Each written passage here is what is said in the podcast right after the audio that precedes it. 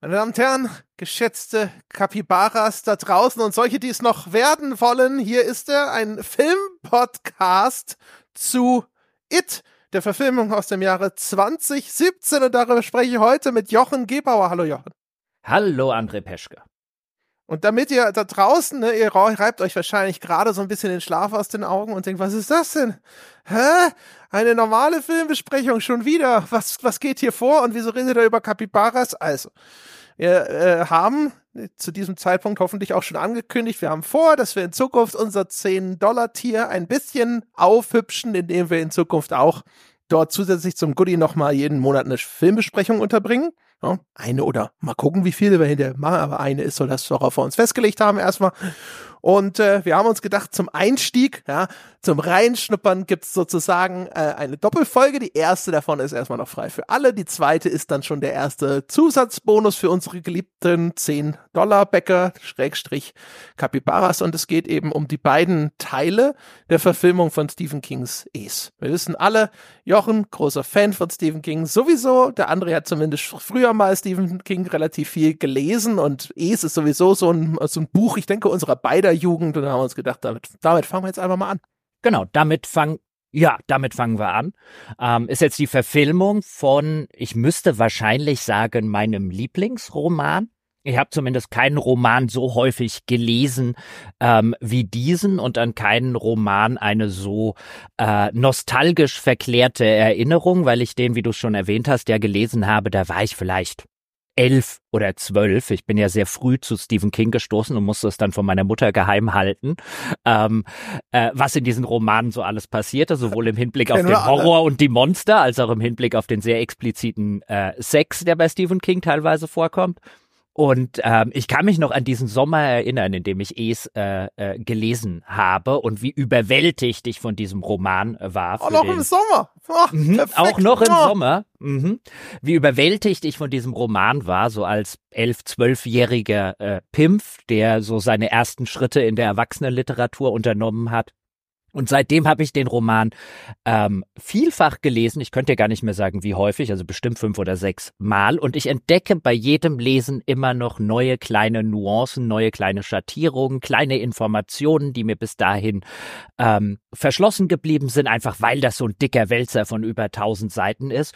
Und ich würde auch heute als erwachsener Leser und Kritiker sagen, ähm, dass es der beste Horrorroman ist, den ich kenne, der beste klassische Horrorroman, sollte ich vielleicht einschränkend sagen, und auch der komplexeste und vielschichtigste, den ich kenne. Und ich würde tatsächlich so weit gehen, ihn als Stephen Kings Meisterwerk zu bezeichnen. Es ist übrigens ganz interessant, dass in diesem Horrorroman, in dem er gewissermaßen so eine, so eine Synthese aller Horror äh, Monster stattfinden lässt, denn im, im Zentrum steht ja das Monster, das äh, äh, sozusagen jede ähm, jede Erscheinung annehmen kann, die ähm, demjenigen, dem es begegnet, eben die meiste Angst einjägt, äh, einjagt. Und das Interessante ist, danach, der Roman ist von 1986, würde ich argumentieren, hat King nie wieder einen klassischen Horrorroman geschrieben. Und äh, für, für, also aus meiner Perspektive ist das sozusagen der Moment, an dem er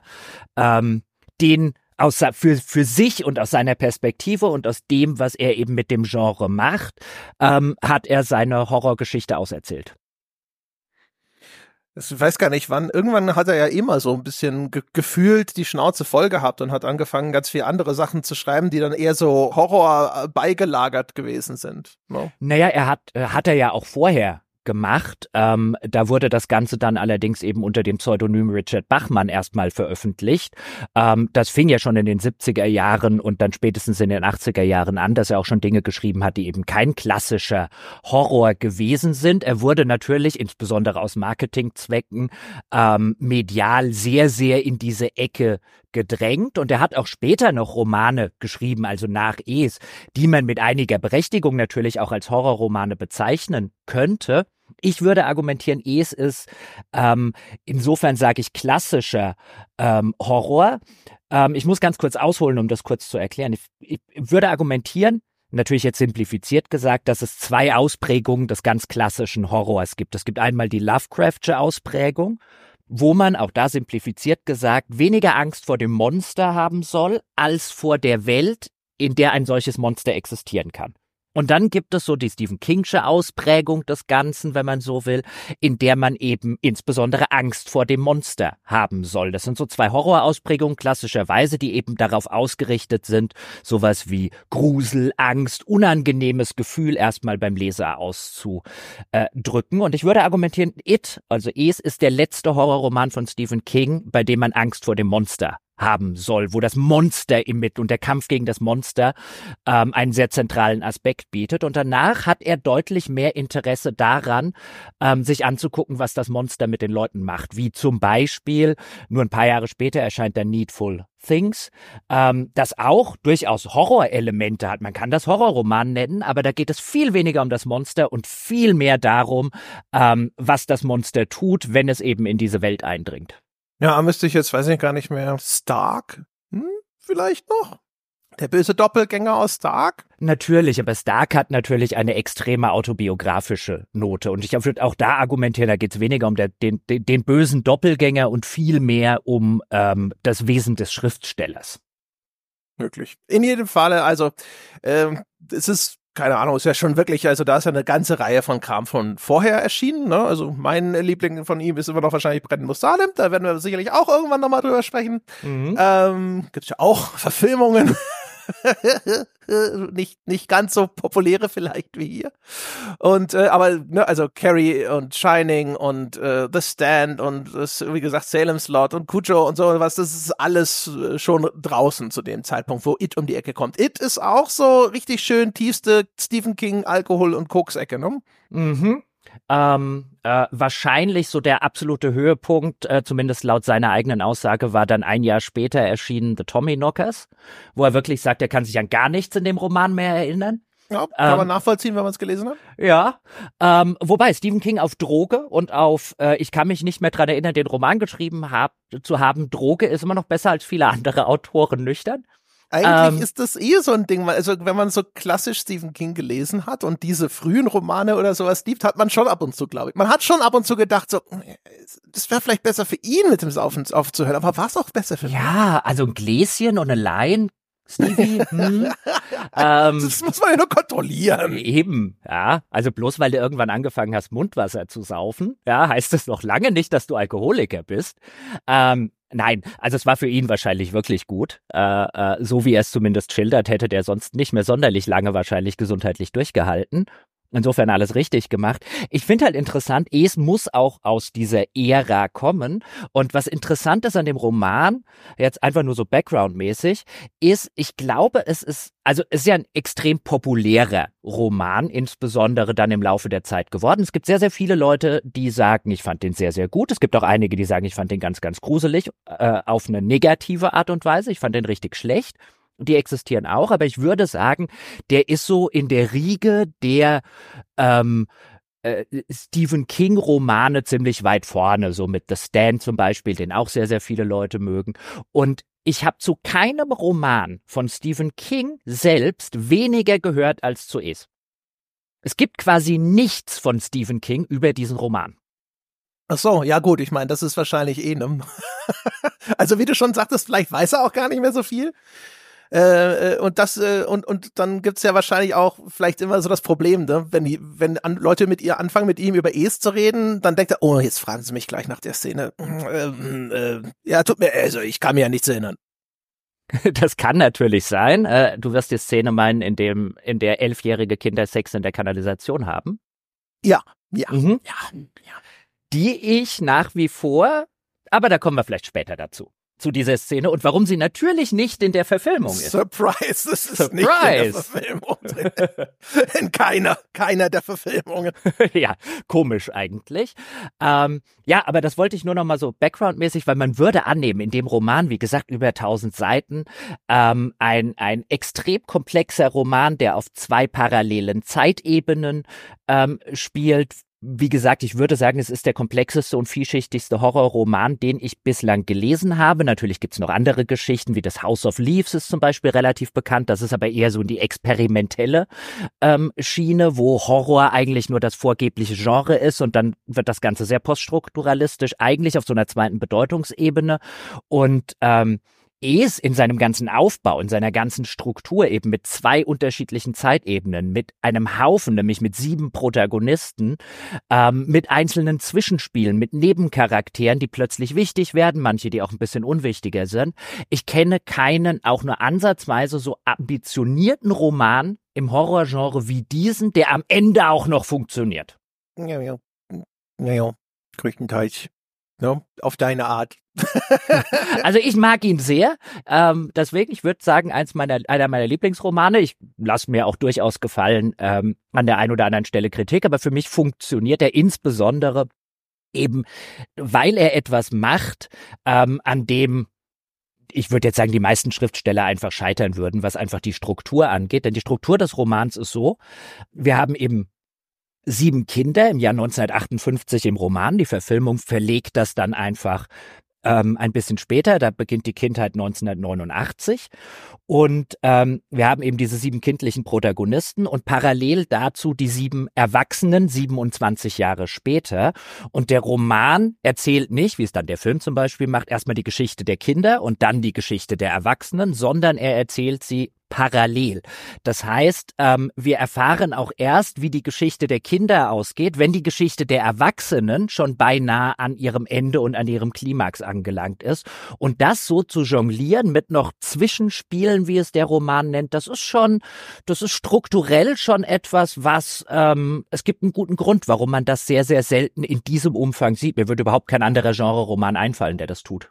Das macht er halt immer geil. Also das, da sind wir sofort erstmal schön auf einer Linie. Ne? Also Stephen King, der schreibt seine Bücher teilweise wie, äh, weiß ich nicht, wie so Theaterstücke oder auch wie ein Drehbuch. Also die Art und Weise, wie er so mit Szenenwechseln und so weiter hantiert, ist wirklich fantastisch. Da bin ich ganz bei dir. Also das ist so, ich habe jetzt nur noch mal reingelesen, hatte jetzt nicht die Zeit, den, den ganzen Roman noch mal zu lesen. Der hat ja schon ein, zwei Seiten. Aber auch da wieder, ne, da gibt's ja ähm, eine Szene, die im Buch sehr früh passiert, die äh, in den Filmen tatsächlich eben erst im zweiten Film dann stattfindet. Und zwar ist dann ein schwules Pärchen auf einem Karneval sozusagen oder auf dem Rummel und äh, werden dann auch angegriffen. Und das wird erzählt in dem Buch äh, in so einem Pastiche aus Rückblicken von einem Teil der Übeltäter, die beim Verhör sind und sein Freund, der übrig geblieben ist, der dann da berichtet, was da, was da passiert ist und das ist total cool. Das ist super verschachtelt und da, das gibt halt Stephen King immer wieder Raum, nochmal auch ein bisschen was über diese Figuren und vor allem auch über diese Stadt Derry, in der das Ganze stattfindet, zu erzählen. Und ähm, das ist eigentlich äh, im, im geistigen Auge wirklich so eine Schnittfolge wie in einem Film. Also der ist, der, der Roman ist eigentlich in seinen Szenenwechseln aufwendiger geschnitten als die Filme, die draus gemacht wurden. ja, das kann man so sagen. Und diese ganze Pastiche, wie du es sehr schön genannt hast, eben wo am Ende der Freund des getöteten Homosexuellen der Polizei berichtet, was er gesehen hat, dann zwischengeschnitten mit Aussagen der Täter, dann wieder die Perspektive des ermittelnden Polizisten und letztlich handelt es sich bei dieser ganzen Pastiche um ja, einen Haufen Nebencharaktere. Die, diese Pastiche existiert sozusagen um das Wiedererstarken dieses Monsters 27 Jahre nachdem es von den Kindern vermeintlich besiegt wurde ähm, darzustellen und gleichzeitig eben die Korrumpiertheit und Verkommenheit dieser Stadt Derry und dafür, dass das ausschließlich Nebenfiguren sind, ähm, ist halt der Aufwand sozusagen, der dort reinfließt und der das Ganze dann plastisch macht, auch die Stadt, in der das Ganze stattfindet, wie du schon gesagt hast, der ist enorm. Und dafür, dass das funktioniert, hier einfach mal so ein paar Nebenfiguren reinzuwerfen, die danach überhaupt keine Rolle mehr spielen, ähm, allein die Zahl der handelnden Figuren in diesem Roman ist äh, absurd. Ähm, man müsste das, man müsste das mal vergleichen, aber ich glaube, da kommt man am Ende, was sie, die handelnden Figuren, aus deren Perspektive wir Dinge erleben, wahrscheinlich auf deutlich mehr als zum Beispiel in einem Herr der Ringe. Kann sein. Das weiß ich nicht. Ist auf jeden Fall, also strukturell fantastisch, ne? Äh, werden wir auch sicherlich dann hinter bei Brennen Musalem drüber sprechen, weil er so auch ähnliche Sachen anstellt und das auch sehr, sehr, sehr gut umsetzt. Ähm, was, was ich halt auch sagen würde, ist, ähm, ich, also ich vermute, dass man, wenn man aus unserer Generation kommt, zu ES nochmal einen anderen Zugang hat. Weil I, also ich weiß nicht, wie es dir geht, aber ich nehme es mal an, es war ähnlich das war damals schon so die eine der süßesten verbotenen Früchte und das auch noch in einem Bücherregal. Also ich weiß nicht, ob es das heutzutage überhaupt noch gibt. Und ich kann mich noch genau dran erinnern, wie in dieser Zeit in der Buchhandlung vorne war ein eigener Tisch und da waren diese ganzen Stephen King Romane. Und viele von denen wurden ja dann zu so diesen einzelnen Schlagwörtern und Pronomen immer in ihren deutschen Titeln gemacht. Weißt du, es gab es, dann gab es sie, das war eigentlich Misery, ne, das mit dem Autor, der von seinem größten Fan gefangen genommen wird und gefoltert. Und dann gab es noch drei, was glaube ich eines von diesen dunklen Turmromanen mhm. sind. Ne? Und, und Tod die, war der richtig. erste dunkle Turmroman auf Deutsch? Und die lagen da auf diesem Tisch, die hatten alle so rein einfarbige Cover. Ich weiß gar nicht mehr. Ich glaube, es war halt rot und das andere war halt ganz grün oder gelb oder was auch immer, ne? Und dann waren da nur diese einen, dieses eine Wort drauf, ne? Und oh, also das war, also erstens krass, wie groß Stephen King damals war. Weiß ich nicht, ob es heute noch in Buchhandlung so den eigenen Stephen King-Tisch gibt und eigentlich braucht man zehn inzwischen. Und ähm, also das war halt das war halt einfach auch einfach big damals, ne? Der war groß mhm. und er war überall und es war einfach, man wusste so, das, das darfst du nicht lesen, aber man wollte.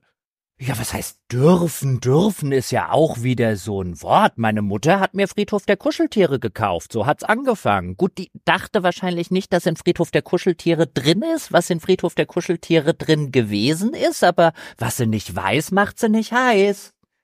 Ja, ganz genau. Das habe ich mir aus der Bücherei ausgeliehen. Das war nämlich der Trick hinter. Meine Eltern haben gedacht, ja, das Kind, das äh, soll ja lesen. Ne? Dann habe ich eine Büchereikarte gekriegt und dann hatten sie keine Ahnung, was ich hinterher aus der scheiß Bücherei alles ausgeliehen habe.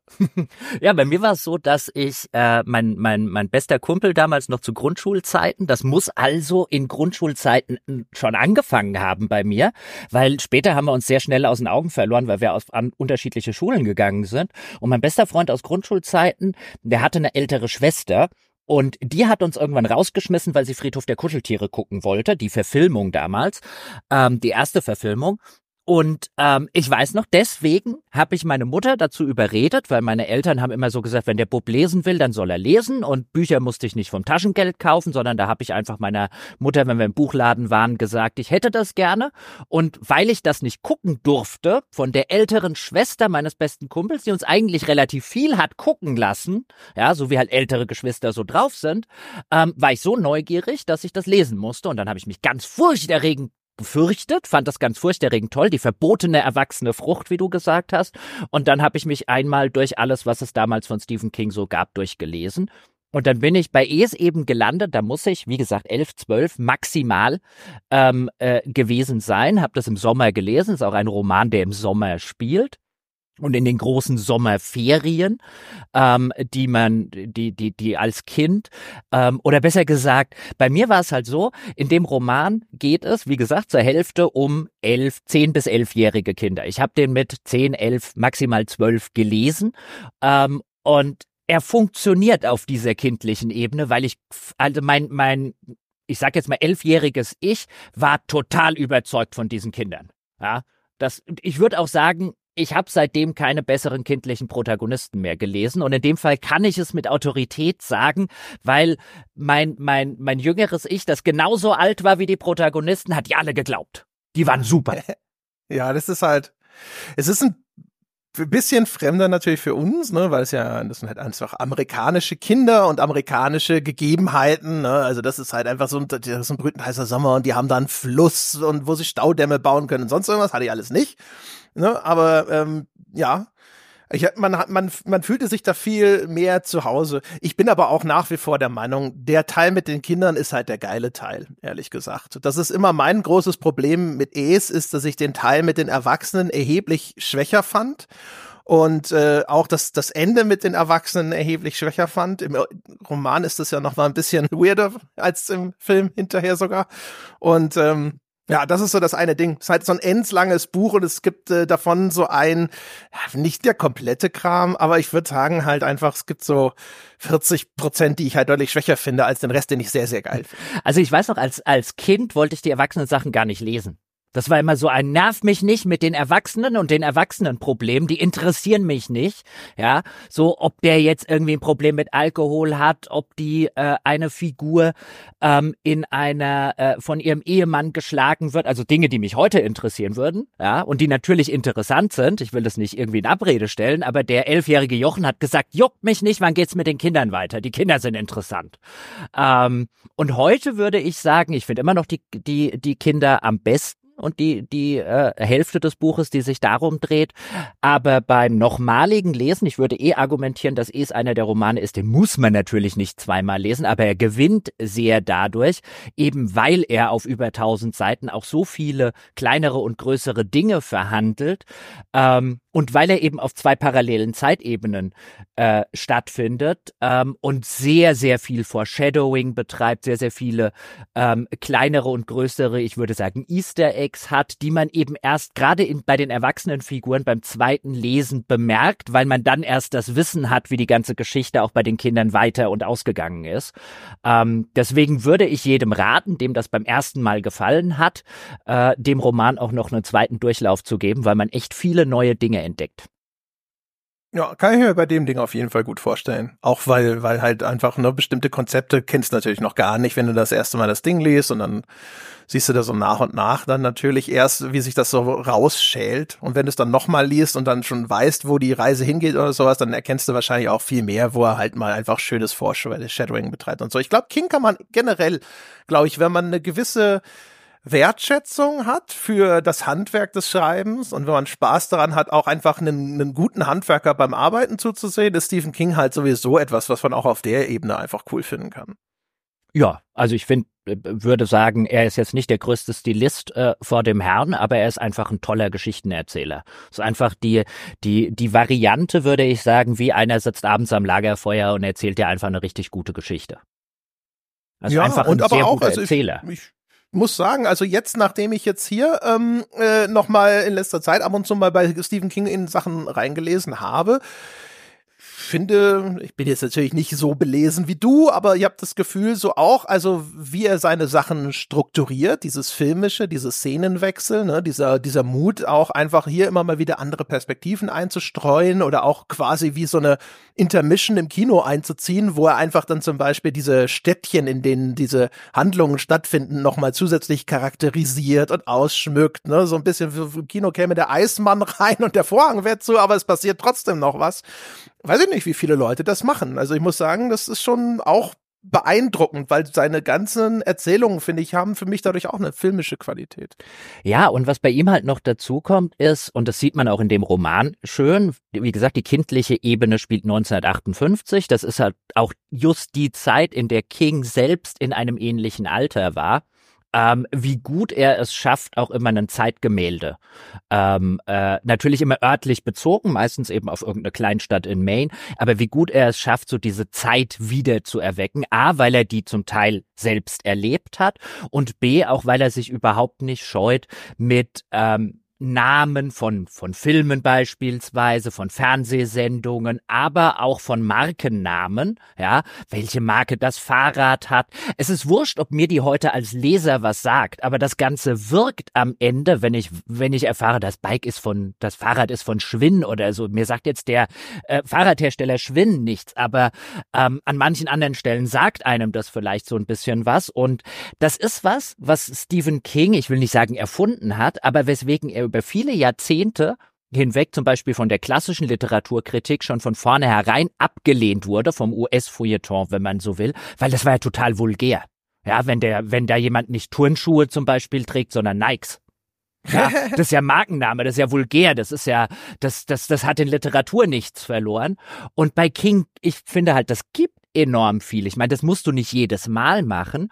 Aber was er zum Beispiel gerne macht, ähm, ist jetzt für den deutschen Leser wahrscheinlich schwieriger herauszufinden als für den US-Leser. Aber in Stephen Kings Roman wird auch gerne Alkohol und Bier getrunken. Und alleine durch die Biermarken, die jemand trinkt, kannst du schon einen Teil seiner Charakterisierung übernehmen oder zumindest seines sozialen Milieus. Man stelle sich das heute vor. Wenn ich eine Figur habe, die Oettinger trinkt, dann wird die von der Leserschaft sehr wahrscheinlich ganz automatisch in einem anderen Milieu verortet als derjenige, der ähm, irgendein Craftbier zum Beispiel Beispiel trinkt. Ich meine, das muss natürlich zwangsläufig nicht sein. Nicht jeder, der Oettinger trinkt, ist irgendwie ähm, jemand, der wenig Geld verdient zum Beispiel. Aber durch solche Sachen kannst du halt einfach Markenprodukte, deswegen existieren sie ja so, wie sie existieren, deswegen haben Marken entsprechenden Ruf und entsprechende Reputationen, die kannst du halt auch sehr gut nutzen, um Leute in sozialen Milieus zu, äh, zu verorten, um ähm, eine gewisse Charakterisierung äh, vorzunehmen.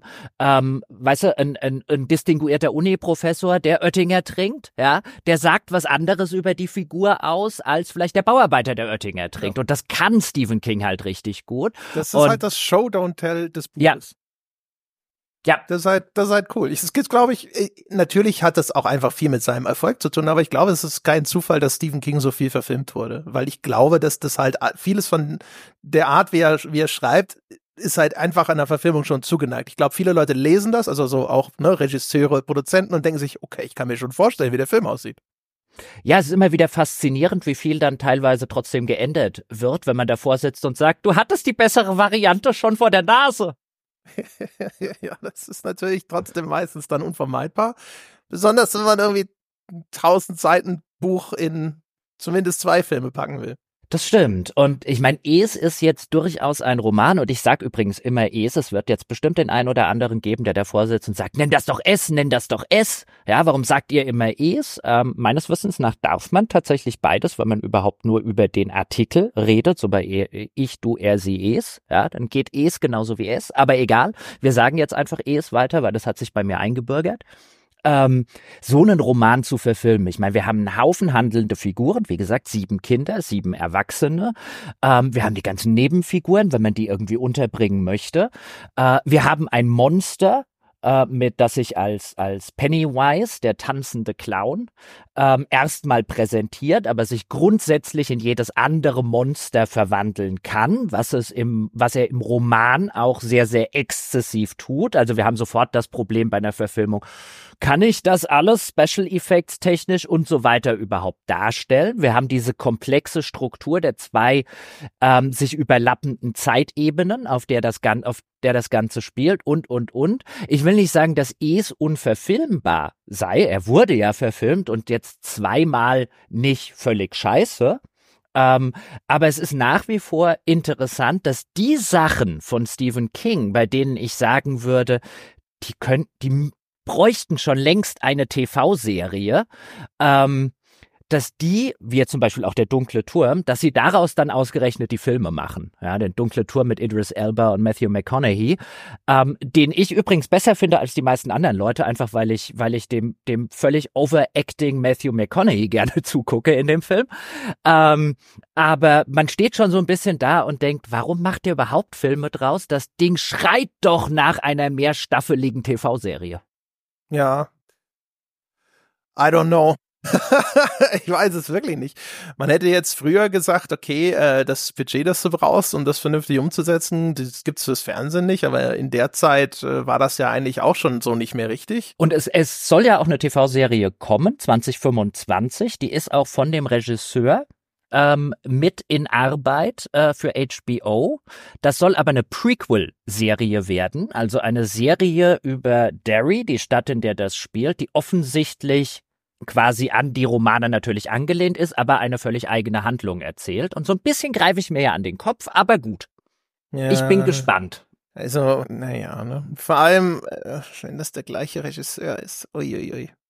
Uiuiui also können wir ganz kurz noch mal hier so ein paar ne, zu den Basics was sagen. Also Andrea, Andres Muschietti, keine Ahnung, ich vom es kommt aus Ich würde auch Muschietti, äh, würde auch zu Muschietti, äh, so hieß er zumindest in meinem Kopf immer.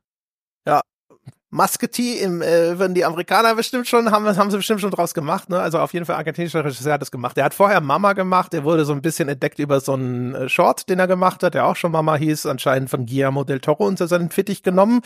So richtig viel abgefärbt hat er nicht. Wer den Kurzfilm von ihm kennt, äh, äh, der, der wird schockiert sein, äh, wie das alle Tricks eigentlich vorausnimmt, die dann in It einfach nur wieder abgespult werden, ehrlich gesagt.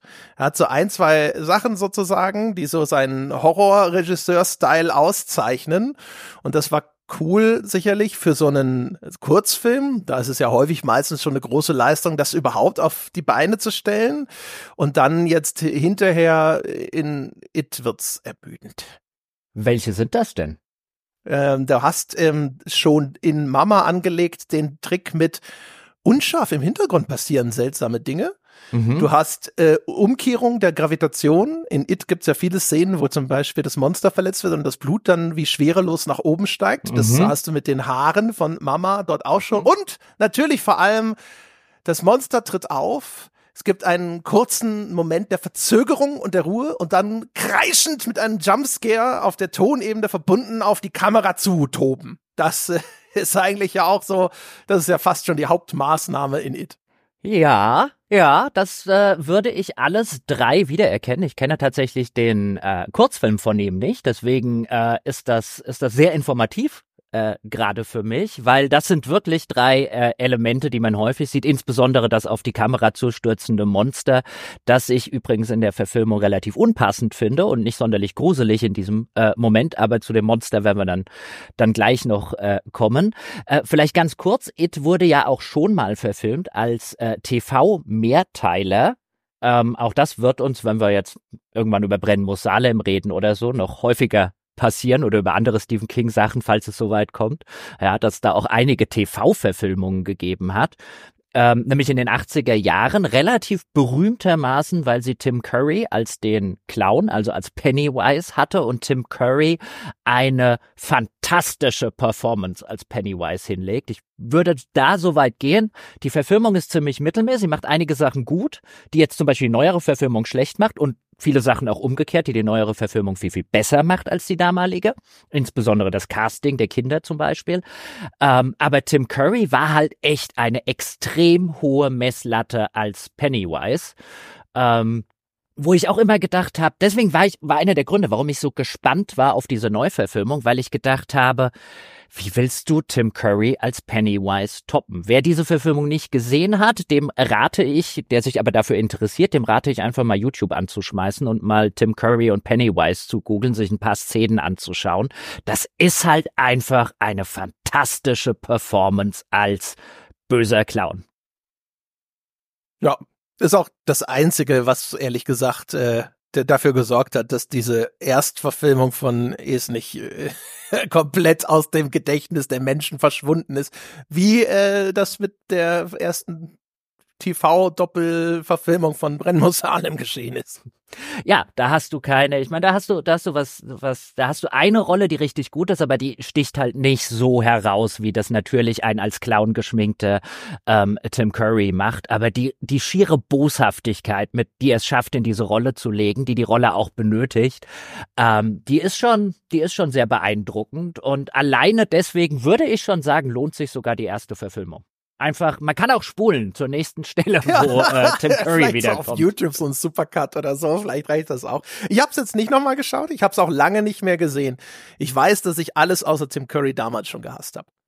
Also alles würde ich nicht sagen. Ich würde sagen, ähm, äh, eines der, also der, das Kind, das sozusagen das, das, de, de, den Anführer dieser kindlichen Bande äh, spielt. Der wird da in der alten Verfilmung von Jonathan Brandis gespielt. Den kennt man dann später vielleicht aus Sequest zum Beispiel. Ist leider auch sehr früh gestorben. Ich glaube wegen Suizid. Ich bin mir gerade nicht hundertprozentig sicher. Ähm, und der ist gut. Die restlichen Kinderdarsteller, hm, so typische TV-Kinderdarsteller, die natürlich in so einer Geschichte wo sie, äh, wo es durchaus auch eine komplexe Geschichte ist äh, und um, um, um, um Schicksale geht, wie vielleicht Missbrauch durch Eltern und, und, und, ähm, damit einfach völlig überfordert gewesen sind. Und das macht zum Beispiel die Neuverfilmung sehr, sehr gut, dass sie eigentlich durch die Bank weg solide bis würde ich sagen, teilweise herausragende Kinderdarsteller castet. Ähm, was schon ungewöhnlich ist, dass man eben sieben Kinderrollen richtig gut besetzt. Das war. Wir müssen wir vielleicht ganz kurz nochmal, ich weiß gar nicht, wie gut wir das jetzt schon zusammenhängend gemacht haben, mal so einen kleinen Abriss geben, worum es in dem Film tatsächlich geht, hätte ich jetzt mal gesagt, ne? Weil wir, ich denke, jetzt kommen wir ja so langsam dann auch dann dazu, dass wir tatsächlich über den Film sprechen. Ähm, also wir haben es ja im Grunde genommen garantiert schon anklingen lassen. Also es geht um eine Kleinstadt, Derry. Dort gibt es ein wie wir dann später, also nochmal übrigens, ne, wir, wir spoilern wie immer. Also Spoiler, Spoiler, Spoiler, links, rechts, oben, unten, nur damit alle jetzt nochmal informiert sind, auch über die Filme. Ähm, also wir befinden uns in der Kleinstadt Derry. In der Kleinstadt Derry ist, äh, wie wir später, glaube ich, rausfinden, ein außerirdisches Monster. Nominell. Es ist irgendwann auf die Erde abgestürzt, glaube ich. Das ist ja, es ist aber, wenn wir den Roman nehmen, nicht außerirdisch. Der Roman. Interdimensional. Äh, ja, also es kommt von außen. Also man könnte es, ich glaube, was King hier versucht, ähm, im, im, in der Verfilmung ist es viel eher außerirdisch, das kommt aber erst im zweiten Teil so richtig raus. Also Stephen King hier eben versucht, es sieht so aus wie ein Raumschiff, in so einer Art Vision sehen es dann die Kinder. Es sieht so aus wie ein Raumschiff, es ist aber kein Raumschiff, weil auch ein außerirdisches Raumschiff kommt aus der sozusagen physischen Welt und es soll etwas sein, was von außen kommt. Also gewissermaßen so ein bisschen wie der Lovecraftsche äh, Horror, der außerhalb der erklärbaren Naturwissenschaften und Physik funktioniert. Und so ein bisschen soll das hier auch sein, würde ich auch sagen, ist eine der schwächsten Szenen äh, des Romans. Äh, den hätte der Film weglassen können. Also auf jeden Fall diese Kreatur, die lebt in den Abwassersystemen unter Derry und äh, eigentlich frisst sie Kinder ne, und auch die Angst der Kinder. Und das ist so ein gestaltwandelndes Monster, das dann halt auch gerne die Gestalt der größten Ängste der Kinder annimmt, weil das macht sie dann noch delikater. Genau, die Angst macht gewissermaßen, wie man das früher gedacht hat, äh, barbarischerweise, dass der Hummer deswegen noch leben muss, ja, weil das Adrenalin, was dann kommt, wenn man den ins kochende Wasser wirft und die, der schiere Terror, den das arme Tier spürt, dass das äh, irgendwie das Fleisch zarter machen würde. Ein bisschen in die Richtung geht das hier. Also die Angst macht das Fleisch schmackhafter und Kinder können halt viel tollere Ängste sozusagen haben als die langweiligen Erwachsenen. Ja. Für die Erwachsenen ist ja das Monster sogar eigentlich und das, was da passiert, unsichtbar, oder? Ja. Also in den Filmen ist es ja eindeutig. In den Filmen gibt es ja sogar Szenen, ne, wenn dann Beth zum Beispiel in diesem blutüberströmten Badezimmer ist, Vater kommt rein und er sieht das nicht. Das ist, existiert genau. für den einfach gar das nicht. Das ist im Roman genauso. Ja, also was der Roman sehr, sehr deutlich nahelegt, ist, äh, dass man sozusagen die Fähigkeit, es zu sehen, verliert, aber auch weil quasi gleichzeitig die Fähigkeit für es interessant zu sein. Insofern ist das vielleicht nicht ganz so schlecht, ähm, wenn man eben erwachsen wird. Also das ist eben, der Roman ist eine sehr, sehr große Hommage an die Wunder der Kindheit und an die Fantasie von Kindern. Ähm, und an die Fähigkeit von Kindern vielleicht auch Dinge zu tun und an Dinge zu glauben, die sie mit dem Erwachsensein verlieren. Mhm. Ist ja auch, ne, also die Grundvoraussetzung ist ja, man muss Angst haben vor dem Monster und wenn man erwachsen wird, glaubt man vielleicht auch nicht mehr, ein Monster hat auch keine Angst mehr und dann ist das auch. Ja, im, Roma im Roman denkt, wer, im Roman sehen wir an ganz wenigen Stellen oder, oder lesen wir es auch denken. Und ähm, die, die Ängste von Erwachsenen lösen bei ihm so zu, oder bei es sozusagen keinerlei Interesse aus. Das sind so banale Ängste, so den Job zu verlieren das ist oder Gemüse. sonst was. Ja, ja, genau. Das ist das, das, das sind die blöden Erbsen der und der Spinat. Unter ja. den Ängsten. genau. Bäh, will ich nicht. Die Kinder haben viel tollere. Dem Kind kannst du Angst machen mit einem, was weiß ich, prähistorischen Steinzeitvogel, den das Kind irgendwann mal ähm, gesehen hat im Fernsehen und dann gibt es irgendwelche so, so eine leichte traumatische Erinnerung, wo das, wo das Kleinkind dann irgendwie von so einem Vogel im Gesicht gepickt wurde und deswegen hat sich da so eine Urangst gewissermaßen ähm, aufgebaut und die, die bedient dann es, wenn es sich dem Kind zeigt und das sorgt natürlich für eine Art Terror, ja, den du beim Erwachsenen nicht auslösen kannst, indem du seinen Job wegnimmst. Ja, also das, äh, das ist sozusagen die Grundlage und jetzt haben wir halt also diese sieben Kinder, die kommen alle quasi mit dem Monster in Kontakt. Das tritt alle 27 Jahre auf, ne? Das kommt, frisst sich ein Jahr voll, dann legt es sich quasi in eine Art Winterschlaf und dann kommt es in 27 Jahren wieder und dann geht der Spaß von vorne los. Und diese sieben Kinder, die stellen dann halt also fest, dass sie alle mit äh, diese, diesen seltsamen äh, äh, Monstern da konfrontiert werden, schließen sich hinter zusammen, besiegen das Viech. Das ist jetzt erstmal, ich mache das super grob jetzt gerade, wir kommen ja hinter zu den Details. Und es gibt dann noch eine zweite Ebene, das ist die, die, was die Kinder verbindet, die sich dann hinterher auch der Losers Club nennt, ist, dass sie aus, aus unterschiedlichen Gründen Ausgestoßene sind. Der Bill, der Anführer, der stottert. Ja, Ben ist, ist ein pummeliges Kind. Beverly ist ähm, die in der Schule wird sie so als als Schlampe sozusagen von den anderen Mädchen verächtlich gemacht. Die hat aber auch das Problem, dass sie einen missbräuchlichen Vater zu Hause hat. Ähm, Eddie ist das, ne, der eigentlich eine Hypochondermutter hat, die ihm selber das auch eingeimpft hat. Der denkt, er hätte irgendwelche schlimmen Krankheiten, aber das stimmt gar nicht und so weiter mhm. und so fort. Das Interessante an der Stelle ist übrigens Beverly, ähm, also die eine, das eine Mädchen in dieser in dieser Gruppe, ähm, die im Roman gar keine große Ausgestoßene sozusagen ist, also gewissermaßen Bills Stottern, Bens Übergewicht, Eddies ähm, überfürsorgliche Mutter, die ihn zum Hypochonder macht. Bei Beverly ist es tatsächlich, weil sie ein Mädchen ist. Ähm, da liegt das eben daran, dass der Roman 1958 spielt, ja, wo Frauen sozusagen und gerade Mädchen eine sehr, sehr geringe Wirkmacht hatten und eine sehr, sehr geringe gesellschaftliche Rolle gewissermaßen spielten. Ja, und ähm, das ist sozusagen Beverlys Problem. Mikes Problem, ein anderes Kind im Roman ist ja, dass er schwarz ist und äh, 1958, Kleinstadt in den Vereinigten Staaten, ja, halt heftigstem Rassismus ausgesetzt ist. Auch das übrigens interessant, wenn wir dann vielleicht noch dazu kommen, dass der Film das nahezu komplett rausnimmt. Ja, das ist echt auffällig. Was ist denn dann Stanleys Problem? Dass er Jude ist. Und das ist auch tatsächlich im Roman das Problem von Stanley, ja, weil im auch Roman, davon ist ja im Film nicht mehr viel. Ja, ja, im, im, im Roman wird er auch deswegen gehänselt, weil er Jude ist, ja, weil seine, gibt so eine Stelle im Roman, äh, ja, weil seine, weil quasi seine Vorfahren Jesus umgebracht haben.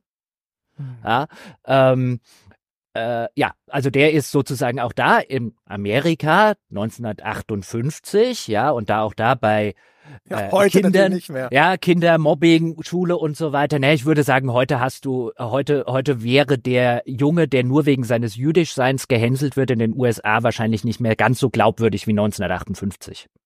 Oder vielleicht wieder.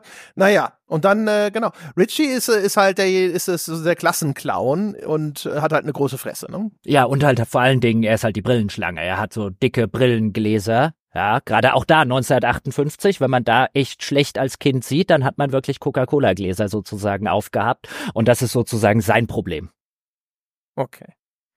So, also, das ist die Anlage und dann äh, hat der Film natürlich auch das Glück, dass das Buch ihm quasi einen der Hall of Fame Best Ever Horror-Einstiege frei Haus serviert den macht er auch brav ordentlich. Das ist eigentlich fast wahrscheinlich das Highlight äh, von allem, also auch eines der, zumindest der Highlights im Buch und von jeder Verfilmung von Es, nämlich der Tod von Georgie. Das ist Bills kleiner Bruder.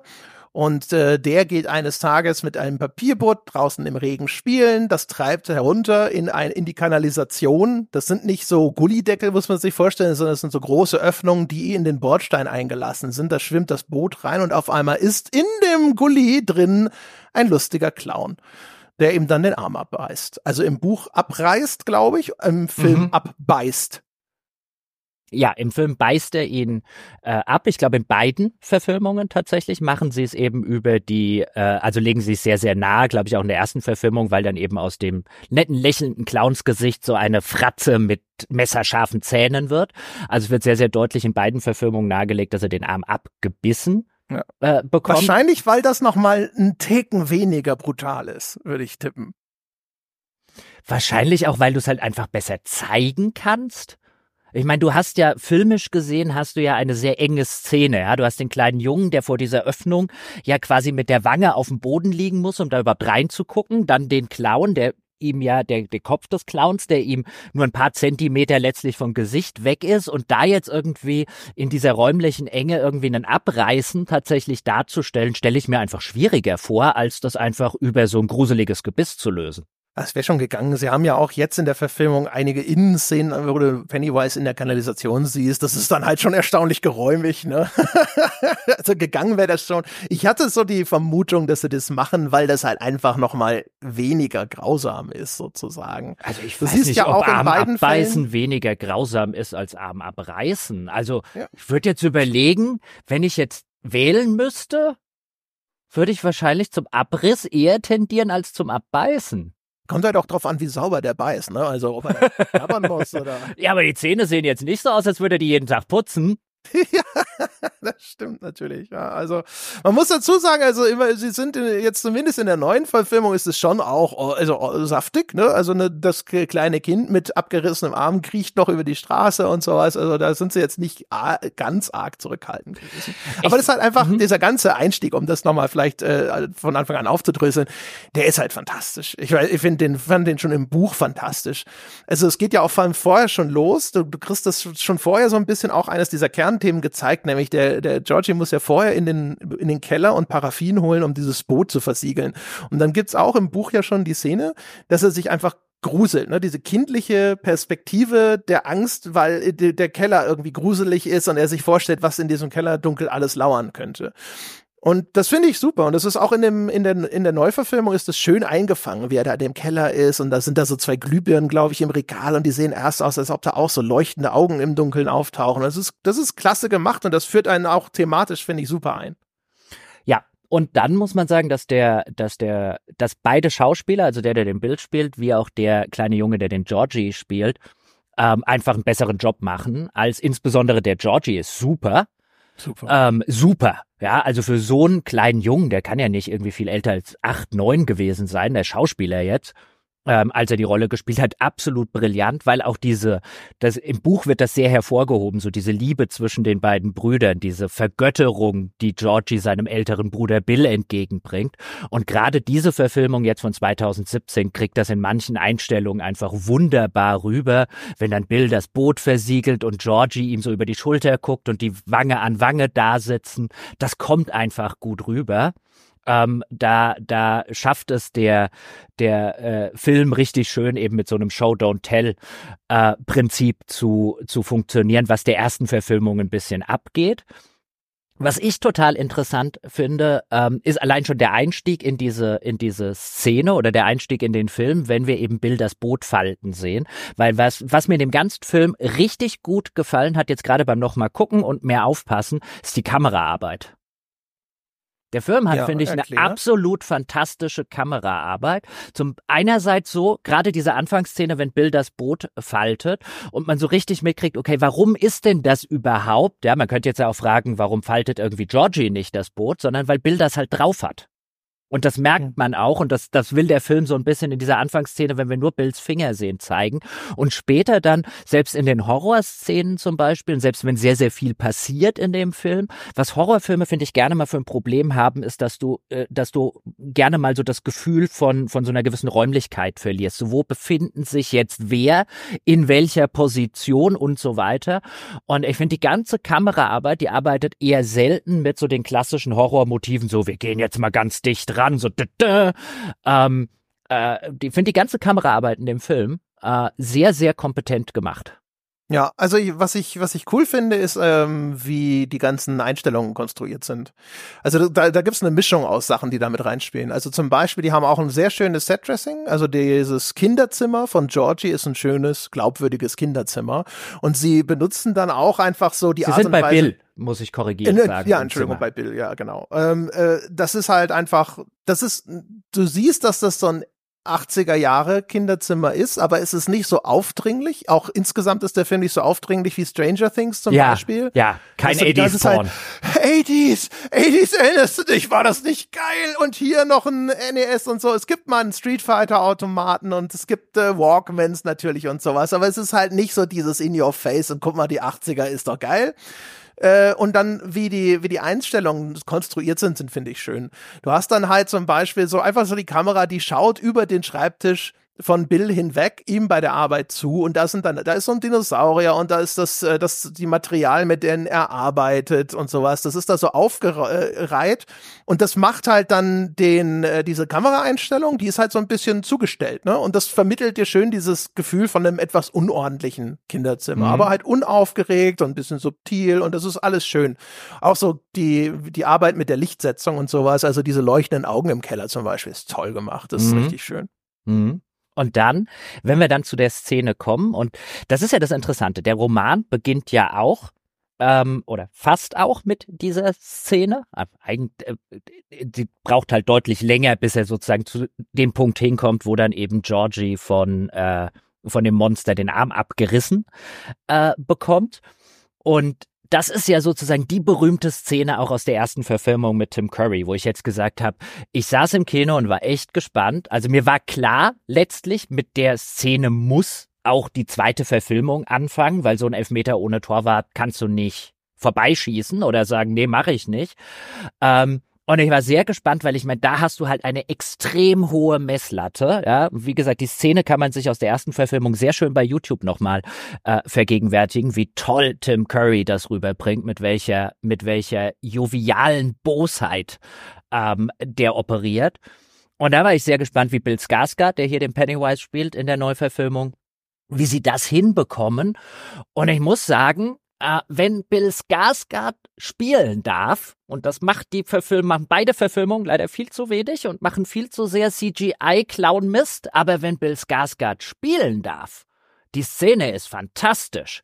Und zwar auf eine wunderbar andere Art und Weise. Denn wie gesagt, der, der Pennywise, den Tim Curry gespielt hat, der hat so eine, so eine aufgesetzte äh, äh, Fröhlichkeit, ja, mit gepaart mit einer sehr, sehr düsteren Boshaftigkeit. Und der Tim Curry von, von, von Bill Skarsgård, den sie auch natürlich anders geschminkt haben, der hat zum Beispiel so zwei Hasenzähne, der hat eine viel, finde ich, äh, rein wirkungstechnisch, atmosphärisch, eine viel größere Boshaftigkeit, also eine, eine boshaftig falsche Wort, eine viel größere so hint, Hintertückigkeit, äh, Gemeinheit, ähm, er hat so Vibes viel eher als das, als das Tim Curry hatte von sowas wie, okay, der will den Jungen fressen, aber vielleicht hat er vorher noch andere sehr unanständige und schlimme Dinge mit dem Jungen vor. Der hat so ein bisschen diesen, diesen, diesen Pedo-Vibe. Ja, weil ihm dann auch, wenn er das Kind anguckt, so ein bisschen der Sabber aus dem Mund läuft. Und natürlich kann man das alles lesen mit, ja, ja, der ist halt hungrig oder so, aber ich finde, das Ganze, wenn man, wenn man, wenn man Bill Skarsgård spielen lässt, gibt er dem Ganzen noch so eine ganz, ganz eigene, unangenehme Note. Ja, also ich finde auch. Also in den Szenen, wo er da wirklich so äh, wirken kann, ist er fantastisch. Also da muss ich auch sagen, da passt zwischen ihn und Tim Curry für mich auch kein Blatt. Ich würde fast sogar, bin fast geneigt, dass ich den Skarsgård inzwischen lieber mag. Aber halt immer nur so isoliert, ne? Also die, die, die allermeiste übrige Zeit oder sowas ist es dann halt nur noch Clown-Monster. Am geilsten ist die Figur generell, wenn sie dass äh, wenn wenn sie der der der der der Wolf im Wald ist, ne? Und wenn wenn es Kinder hier ins Verderben locken will. Und du siehst das und du hast diese unterschwellige Gefahr und Bedrohung, die da mitschwingt, ne? Aber es ist finde ich relativ noch glaubhaft, dass ein sehr kleines Kind darauf reinfallen könnte, weil er halt auch so diese Momente hat, wo er wirklich so verspielt ist und Sachen super rüberbringt. Ja. Wenn er da über Popcorn spricht, warum er Popcorn lebt pop, und dann pop, auch pop, mit dieser, ja, mit dieser Sprachmelodie arbeitet, das ist toll. Es kann Super. Ja, ja, und dann aus diesem fröhlichen Pop, Pop, Pop plötzlich aufhört in der Szene und der Junge noch am Lachen ist und er plötzlich eine sehr ernste Miene aufsetzt, ja, und so dieses, okay, jetzt, weißt du, die, die, die, wenn dann die Fröhlichkeit so von einem auf den anderen Moment vorbei ist und du sofort so eine, so eine raubtierhafte Bedrohlichkeit mitkriegst, das ist, das ist toll gemacht. Übrigens seine beste Szene, da werden wir dann im zweiten Teil äh, wahrscheinlich länger drüber reden, finde ich, ist die relativ am Anfang des zweiten Teils, mhm. wenn das kleine Mädchen mit dem großen Muttermal auf der Backe, wenn ja. er das frisst. Bei dem Baseballspiel. Bei dem Baseball. Das ist eine äh, so, wo ich, ich habe sie jetzt auch wieder gesehen und ich sitze jedes Mal davor und denke mir, warum habt ihr Bill Skarsgård nicht in mehr Szenen so spielen lassen? Das ist so gut. Und auch da diese, diese Gemeinheit, dieses, diesen Makel des Mädchens, für das sie anscheinend sehr gehänselt wird, zu nehmen und ihr zu versprechen, ich blas den einfach weg, ja, ähm, und sie damit anzulocken, das gibt halt der Figur nochmal deutlich mehr und so eine, so eine, so eine, so, ja, eben so eine tiefe Gemeinheit, die eben dem Tim Curry fehlt, auch aufgrund des Drehbuchs. Ja, also das ist hier also wirklich, wie gesagt, die Szene ist halt generell geil, weil, äh, ne, also alleine das auf einmal in einem Abwasser Kanal ist, ist ein Clown. Das ist halt eine, eine so absurde Szene. Und das Schöne daran ist halt echt so dieses, äh, dieses Ungleichgewicht zwischen Betrachter und handelnden Figuren. Ne? Dadurch, dass das ein sehr kleines Kind ist, jetzt, ne, das liegt vielleicht auch an meiner Ahnungslosigkeit. Ich habe kein ganz klares, greifbares Konzept davon, wie in Anführungsstrichen, blöde ist ein Sechsjähriger. Ne? Also worauf fällt der noch rein und wo äh, sagt er so, nee, nee, nee, nee, nee, das damit äh, kannst du mir nicht mehr kommen.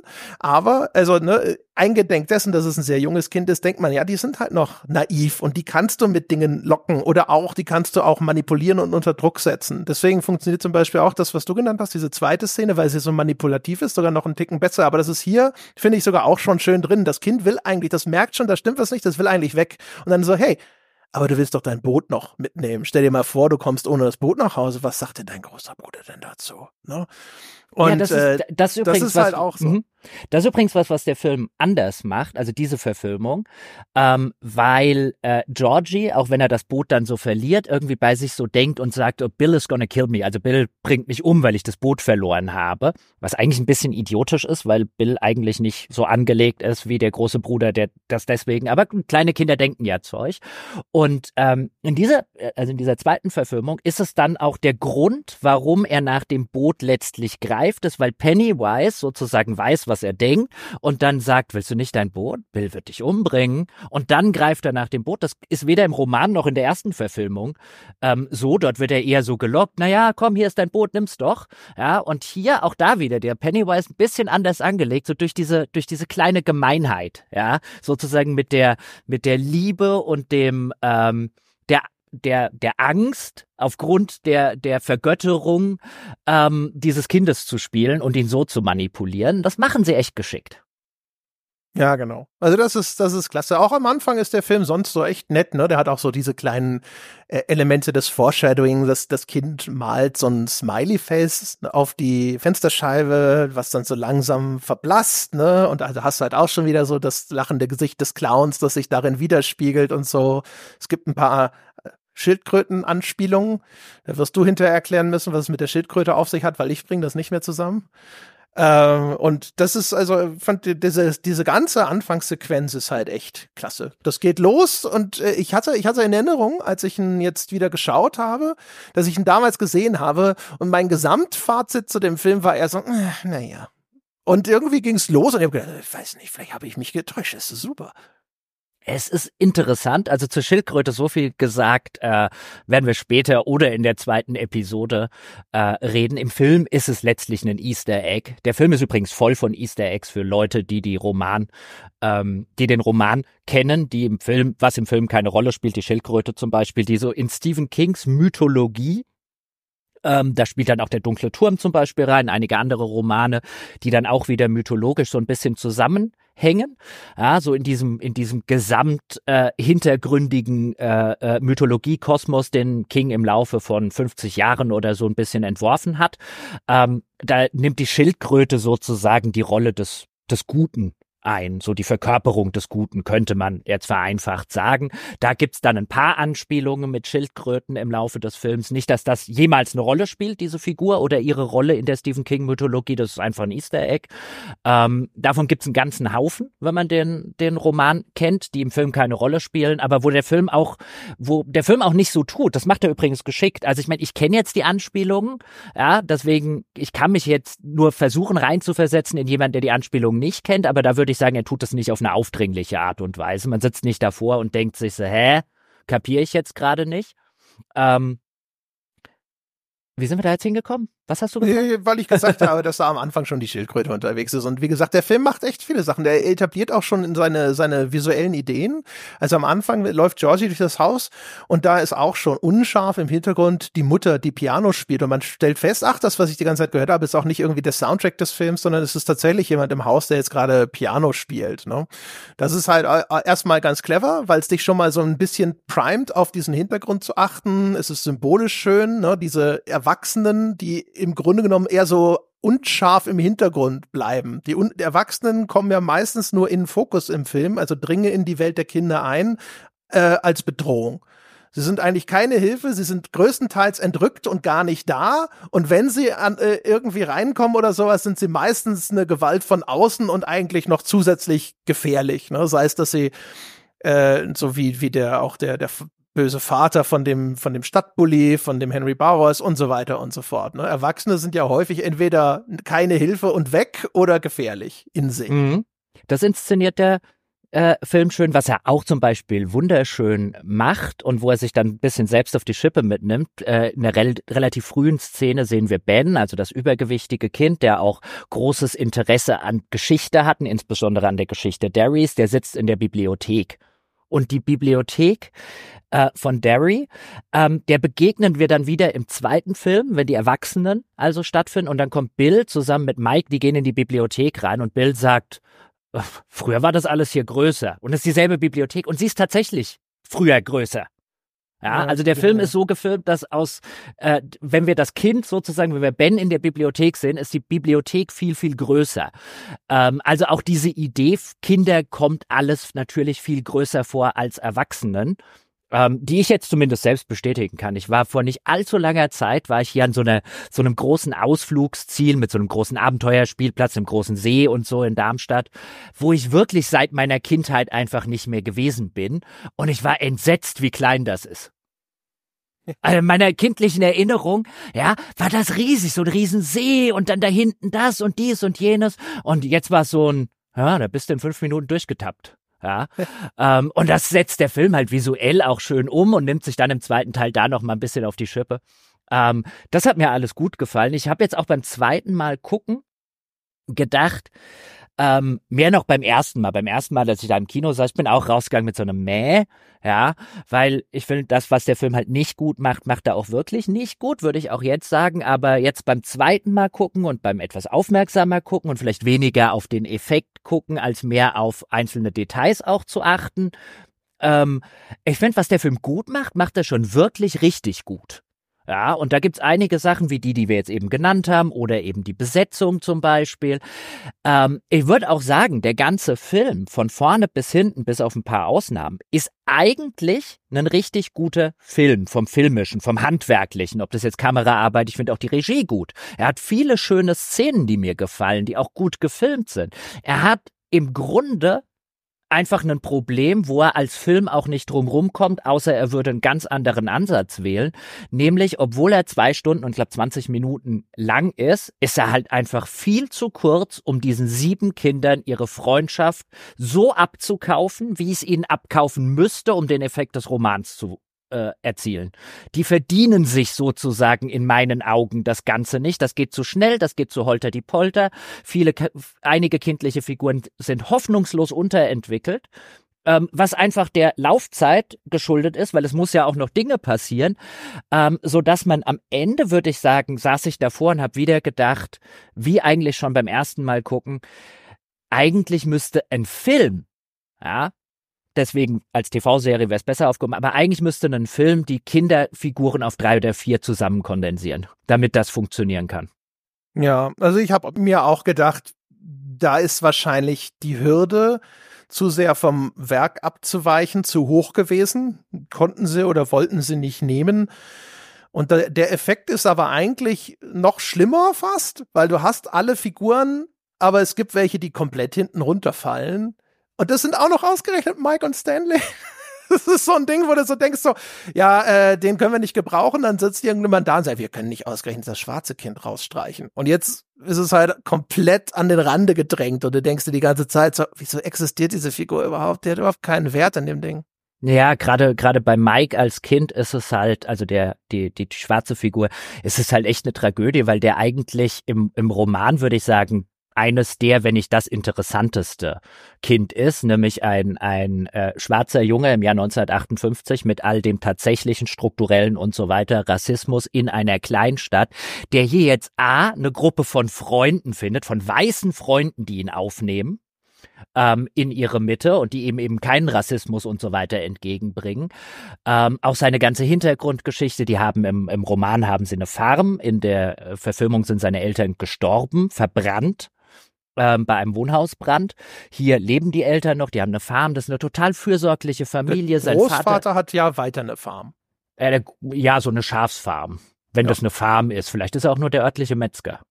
Ja, gut, kannst du. Also auf jeden Fall. Es sah der, sehr so nach aus. Genau, da werden die Schafe dann mit so einem Bolzenschussgerät in der Verfilmung ähm, erschossen. Und Mike ist jetzt komplett zusammen kondensiert. Wie gesagt, im Roman finde ich eine der interessantesten Figuren, auch wie er mit diesem Rassismus umgeht, wie optimistisch letztlich sein Vater ist und ihm gleichzeitig vermittelt, hier, du kannst aber nicht ganz blauäugig durch die Welt gehen und und und auch diese sein Verhältnis zu diesem Henry Bowers, ähm, also dem dem sozusagen Klassen- oder Schulschläger, dem sie alle, weil sie eben Verlierer sind und alle irgendwie einen, einen, einen Makel mit sich tragen, ähm, in der Schule immer ausgeliefert sind, der sich jetzt im Laufe dieses Sommers, der geschildert wird, ähm, dieser Henry Bowers halt zu ihrer Art Nemesis entwickelt und sich Es irgendwann dieses Henry Bowers bemächtigt, damit er helfen soll, die Kinder umzubringen. Äh, die Es jetzt langsam gefährlich werden, dieses Verhältnis, das Mike insbesondere zu Henry Bowers hat, weil für die haben quasi die, die Farm nebendran, ja, und die Bauers äh, hassen ja den die Familie von Mike, weil die auch noch so erfolgreich sind, diese Schwarzen. Ich sage jetzt nicht den N-Ausdruck, der im Roman sehr häufig äh, zur Sprache kommt, und dann Henry in einer Szene den jungen Hund von Mike äh, vergiftet. Ja, und ihm Mike das irgendwann mal aufs Brot schmiert. Ich war der, der deinen Hund umgebracht hat. All diese Sachen fallen im Film raus. Bis hin dazu, dass der Film quasi keinerlei Rassismus mehr abbildet. Also da fällt nicht einmal so ein N-Wort. Wie gesagt, wir befinden uns 1989. Also der Film will hier erkennbar dieses ganze Fass nicht aufmachen. Der will sich auch nicht sozusagen der Sache aufstellen, darf man im Jahre so und so in einer solchen Verfilmung noch diese schlimmen Worte benutzen und, und, und. Ähm, und ich finde, das trivialisiert halt Mikes Rolle zu so einem Punkt, wo er wirklich tatsächlich unnötig für den Film ist. Und das ist halt schade, ähm, weil das sozusagen auch viel der Gesellschaftskritik, die in, in Kings Roman, dieses Zeitgemälde des Rassismus, das hier, finde ich, wunderbar plastisch dargestellt wird, mit all seinen Auswirkungen, also das so komplett rauszunehmen, diese Figur vollkommen überflüssig zu machen. Bei Stan ist es ein bisschen ähnlich, also dass gerade der Jude und der Schwarze die überflüssigsten Figuren sind, ist äh, ist auch irgendwie Panne, weißt du? Wenn der, wenn der Effekt, dass wir heute mit solchen Wörtern und, und Darstellungen vorsichtiger sind, dazu führt, dass sie einfach gar nicht mehr vorkommen, ja, Antisemitismus und, und Rassismus, ähm, das kann ja nicht der Weg sein. Nee, ich meine, das wird sicherlich auch nicht das Ziel gewesen sein, aber das ist halt das, was, was jetzt am Schluss sozusagen dabei rausgekommen ist. Ne? Also du hast halt also die gesellschaftlich auch heute noch heiklen Themen werden dadurch gleich mit ausgeblendet. Und das ist natürlich für einen Film, der jetzt auch sehr stark erkennbar Richtung Mainstream geht, vielleicht nicht ganz ungewollt, ne? Nicht zu viel heißes Wasser, in das man sich setzen könnte. Ja, ist halt, ist halt schade und letztlich ein bisschen feige. Das, äh, ja, ist halt lame, ne? Und vor allem dann ist es halt endgültig auch äh, wirklich dann dämlich, nicht zu sagen, okay, wir kondensieren das runter. Sie haben es ja sogar schon so ein bisschen äh, so, also Mike ist ja dann später derjenige, der in Derry bleibt und der so der, der Historiker wird, sozusagen des Ganzen, aber sie haben das ja jetzt hier schon so angelegt, dass Ben auf einmal anfängt, Nachforschung anzustellen. Man hätte easy also quasi die beiden verschmelzen können zu einer Runde, ne? also einer Rolle. Ähm, und du hättest Stanley auch einfach weglassen können. Da hätte nichts gefehlt. Das hätte allerdings ein bisschen Luft gegeben äh, für die anderen Dinge. Ein Ding, was ich auch dann wirklich jetzt der Regie ankreide, äh, ist halt einfach die Struktur des Films. Die ist halt wirklich wie ein klassischer Mainstream-Horrorfilm. Das sind alles so, also ich möchte fast sagen, fünf Minuten Häppchen von Handlung in dem Film, die dann immer immer in irgendeiner Form von Angriff münden. Später im Film fast unweigerlich immer ein Auftreten des Monsters und am Anfang halt mal der Schulbully, die bösen Bully-Mädchen, die Beverly mit, äh, mit, äh, mit Wasser aufgefülltem Müll übergießen, äh, der, der, der, der äh, Missbrauchsvater, der böse Vater von Henry Bowers oder irgend sowas. Also, aber, und das ist wirklich, also die Kadenz, in der immer wieder dieser Film sagt, so, jetzt muss aber mal wieder was Dramatisches, Bedrohliches passieren, die fand ich ermüdend hoch. Der gibt denen keine Zeit, in denen sie einfach mal schauspielern dürfen, keine längere. Dementsprechend kann aber auch dann diese geile Bindung zwischen den Kindern nicht geil entstehen. Und das, dass die überhaupt noch passiert, das liegt an ein, zwei auch gut gemachten Szenen und daran, dass der Cast halt wirklich fantastisch ist. Die Kinder sind super. Ja, also die, der, der Cast äh, hält das äh, hält das zusammen letztlich, aber er hält es, wie ich finde, gerade wenn man es mit dem Roman vergleicht, sehr notdürftig zusammen. Der Roman nimmt sich ja extrem viel Zeit. Ich meine, der startet ja genauso, wie es der Film letztlich macht, indem wir die einzelnen Figuren kennenlernen. In der Regel, nicht alle, aber in der Regel indem wir mitkriegen, wie sie es zum ersten Mal begegnet sind. Nur hast du danach noch eine ganze Menge anderes Futter, wie sie dann eben ähm, in dem verwilderten äh, Abschnitt neben der äh, Stadt, in den Barrens, wie sie heißen, ähm, indem sie da ihren Damm bauen. Später bauen sie noch so ein eigenes Versteck im Boden, das sie dann ausheben, ähm, so ein Verschlag. Und sie machen, die gehen zusammen ins Kino, sie machen halt viel, viel Dinge zusammen außerhalb äh, von sie werden vom Monster erschreckt oder sie kämpfen gegen das Monster. Sozusagen die normale Kindheit, die parallel läuft zu dieser Horrorhandlung, ja, also wie diese Kinder auch in der Lage sind, ihr normales Leben weiterzuführen, in dem Wissen, dass es da draußen diesen Clown und dieses Monster gibt und dass sie auf sie abgesehen hat. Also überhaupt, dass die Kinder, das ist so ein bisschen das, was der Roman eben sehr, sehr nahe legt, ja, die Kinder in der Lage sind, das gut zu, äh, äh oder das irgendwie auch von, voneinander zu trennen, dass das für die jetzt nicht irgendwie bedeutet, mein ganzes Leben ist rum, wie es vielleicht für einen Erwachsenen wäre, wenn der wüsste so aller rein metaphysisch, ja, also ich kann mir hier, ich muss hier weg aus dieser Stadt so ungefähr. Ähm, dass die Kinder dazu in der Lage sind, noch ihr ganz normales kindliches Leben sozusagen weiter äh, zu leben und ihren, ihre großen Sommerferien zu genießen. All das ähm, ist halt, und, und eben diese die Bindung. Die sind halt auch generell eigentlich schon Survivor. Also auch ohne, dass das Monster da war, ist ja ein erheblicher Anteil von denen. Beverly Marsh muss sowieso trotzdem in einer Welt mit ihrem Vater leben, die ganze Zeit schon. Mike muss die ganze Zeit schon in einer rassistischen Stadt überleben. Äh, ben ist vorher schon ein dickes Kind. Die werden vorher schon von Henry Bowers und seinen, seiner Truppe terrorisiert. Und jetzt ist halt noch ein Monster mit dabei. Ist halt so, ja, yeah, well. Ja, schon, schon so ein bisschen, ja. Ich meine, das zieht sich durch Stephen Kings ganzes Werk, dass eben Kinder viel, viel besser dazu geeignet sind, sozusagen mit dem Monster umzugehen, einfach weil es in ihrer kindlichen Vorstellungswelt keinen so großen Bruch existiert. Wenn da plötzlich ein Monster äh, da ist, das sich mit naturwissenschaftlichen Dingen nicht äh, erklären lässt. Ich meine, gerade im Roman hat ja Stan eben genau diese Problematik, ähm, nämlich sich zu weigern, weil er ein sehr rationaler Junge ist, sich zu weigern zu glauben, dass so etwas überhaupt existieren kann. Ähm, aber es fehlt halt so dieses ganze, dieses ganze ähm, im, im, im, im Roman verste äh, versteht man am Ende, würde ich sagen, sehr, sehr gut, warum die am Ende auch diesen Schwur leisten. Ja, wenn wir es doch nicht besiegt haben, dann kommen wir in 27 Jahren oder wann auch immer, dann kommen wir wieder und erledigen das. Und das ist ja so ein Blutschwur, den sie sich im wahrsten Sinne des Wortes schwören. Und dass das so eine blutsverschworene Gemeinschaft ist, das, das verdient sich der Film, finde ich, am Ende halt einfach nicht. Also man, weißt du, du kannst es akzeptieren auf so einer, naja, das sagt halt der Plot-Ebene. Aber ich gucke da nicht hin und sage, ja, ja, das, mhm. das ist, das ist, ich habe diese, diese Freundschaft, diese, ähm, diese beinahe mystisch verklärte, äh, enge Freundschaft zwischen diesen sieben ähm, Kindern, die spüre ich jetzt total, die fühle ich. Nee. Ja, das ist ja auch die ganze Zeit schon Dinge, die im Roman absolute Höhepunkte sind, wie zum Beispiel diese Steinschlacht am Fluss No?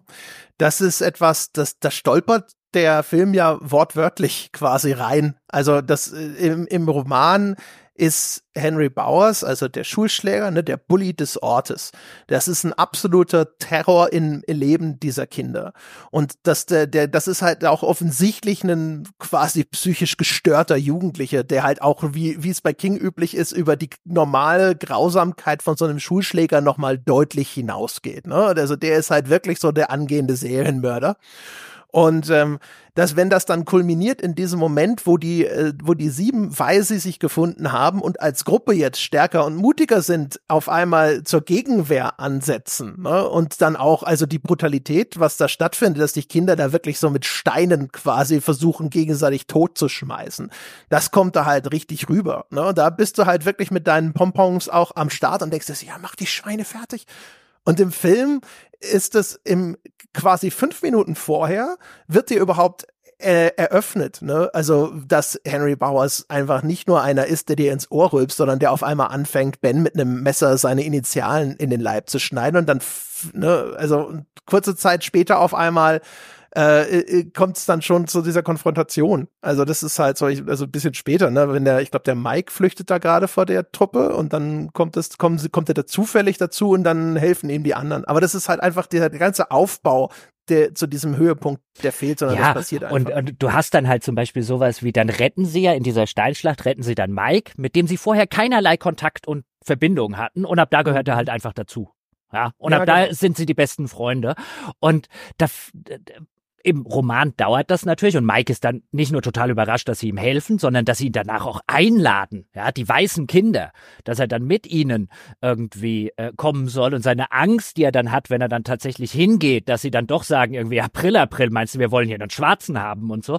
Das ist halt alles rausgenommen und ab da sind sie die besten Buddies und das ist halt, das ist halt, das da verdient sich der Film sozusagen das nicht, was eigentlich ein absolut zentrales Element dieses Romans ist und den Roman, wie ich finde, halt so großartig macht, weil er diese, diese kindliche Freundschaft, die ja durchaus, Kindheit wird bei King häufig ein bisschen mystisch überhöht. Ähm, aber als das funktioniert's ganz einfach, als diese verschworene Blutsbrüdergemeinschaft, die sie dann letztlich werden.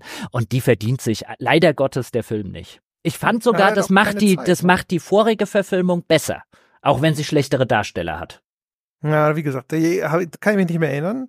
Aber das ist halt das Ding. Henry Bowers ist ja die physische Entsprechung von Es. Es ist ja im Grunde genommen sogar völlig folgerichtig, dass er dann später sozusagen zum Handlanger wird. Ne?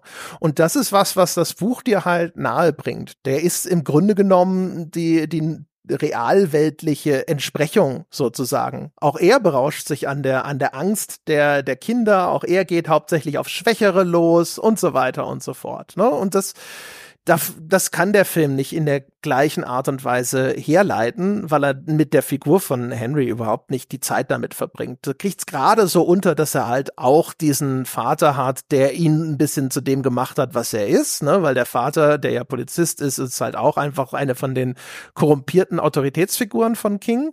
Also ebenfalls brutal seinem Sohn gegenüber und auch ein Tyrann und derjenige, der verantwortlich dafür ist, dass Henry so ist, wie er ist. Ne? Aber das ist halt so, das, das kriegt der Film noch gerade so unter der Tür durchgeschoben. Ja, wobei da ja ganz interessant ist, dass der Film den Vater zu einem Polizisten macht. Im, Im Roman ist der Vater von Henry Bowers ja einfach nur ein Nichtsnutz, der die ganze Zeit letztlich auf die, ich sag jetzt wie gesagt, nicht das böse N-Wort, aber auf die Ends in der, äh, nebendran auf der Farm, denen es ja so viel besser geht, ja, weil, weil die ja alles in den Hintern geschoben bekommen und so weiter. Ähm, Im Roman wird nicht nahegelegt, dass der Vater jetzt im Kontext von 1958 irgendwie besonders gewalttätig oder sowas ist, ähm, sondern halt einfach nur ein Loser. Und äh, äh, ob man jetzt argumentieren will, dass dadurch eben Henry auch zum Loser und Rassisten wird. Also ich finde, im Roman wird Henry deutlich mehr, mehr individuelle Wirkmacht zugestanden, wenn der Film sehr, sehr nahelegt, naja gut, der ist halt so, weil sein Vater so ein Wichser ist. Ja, das ist halt wahrscheinlich eine der, der äh, Figuren, wo sie so eine Fusion vorgenommen haben, damit sie nicht, wir haben, könnten nicht den Town Sheriff und noch die separate Figur des Vaters, sondern hat man das vielleicht verschmolzen. Mhm. Ja, aber ich finde, ich, das hat mich jetzt beim zweiten Gucken so ein bisschen überrascht, wie sehr, finde ich, der Film nahelegt, dass halt auch Henry einfach nur ein Opfer bis ja. zu einem gewissen Grade äh, seines tyrannischen Vaters ist. Weil was der Film andersweitig wieder sehr gut macht, zum Beispiel, ist halt der creepy Vater von Beverly. Er ist auf jeden Fall hinreichend creepy.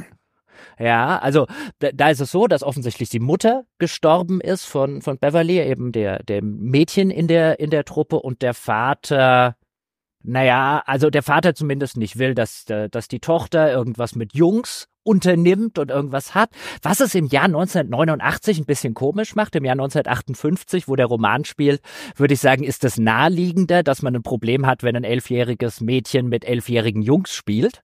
Ähm, aber bei dem Vater wird schon so ein bisschen arg nahegelegt, äh, äh, ob da eine Form von sexuellem Missbrauch irgendwie stattfindet, weil sie soll immer sein kleines Mädchen sein und immer sein kleines Mädchen bleiben und sie sieht auch der Mutter sehr ähnlich und der Vater ver vermisst die Mutter sehr.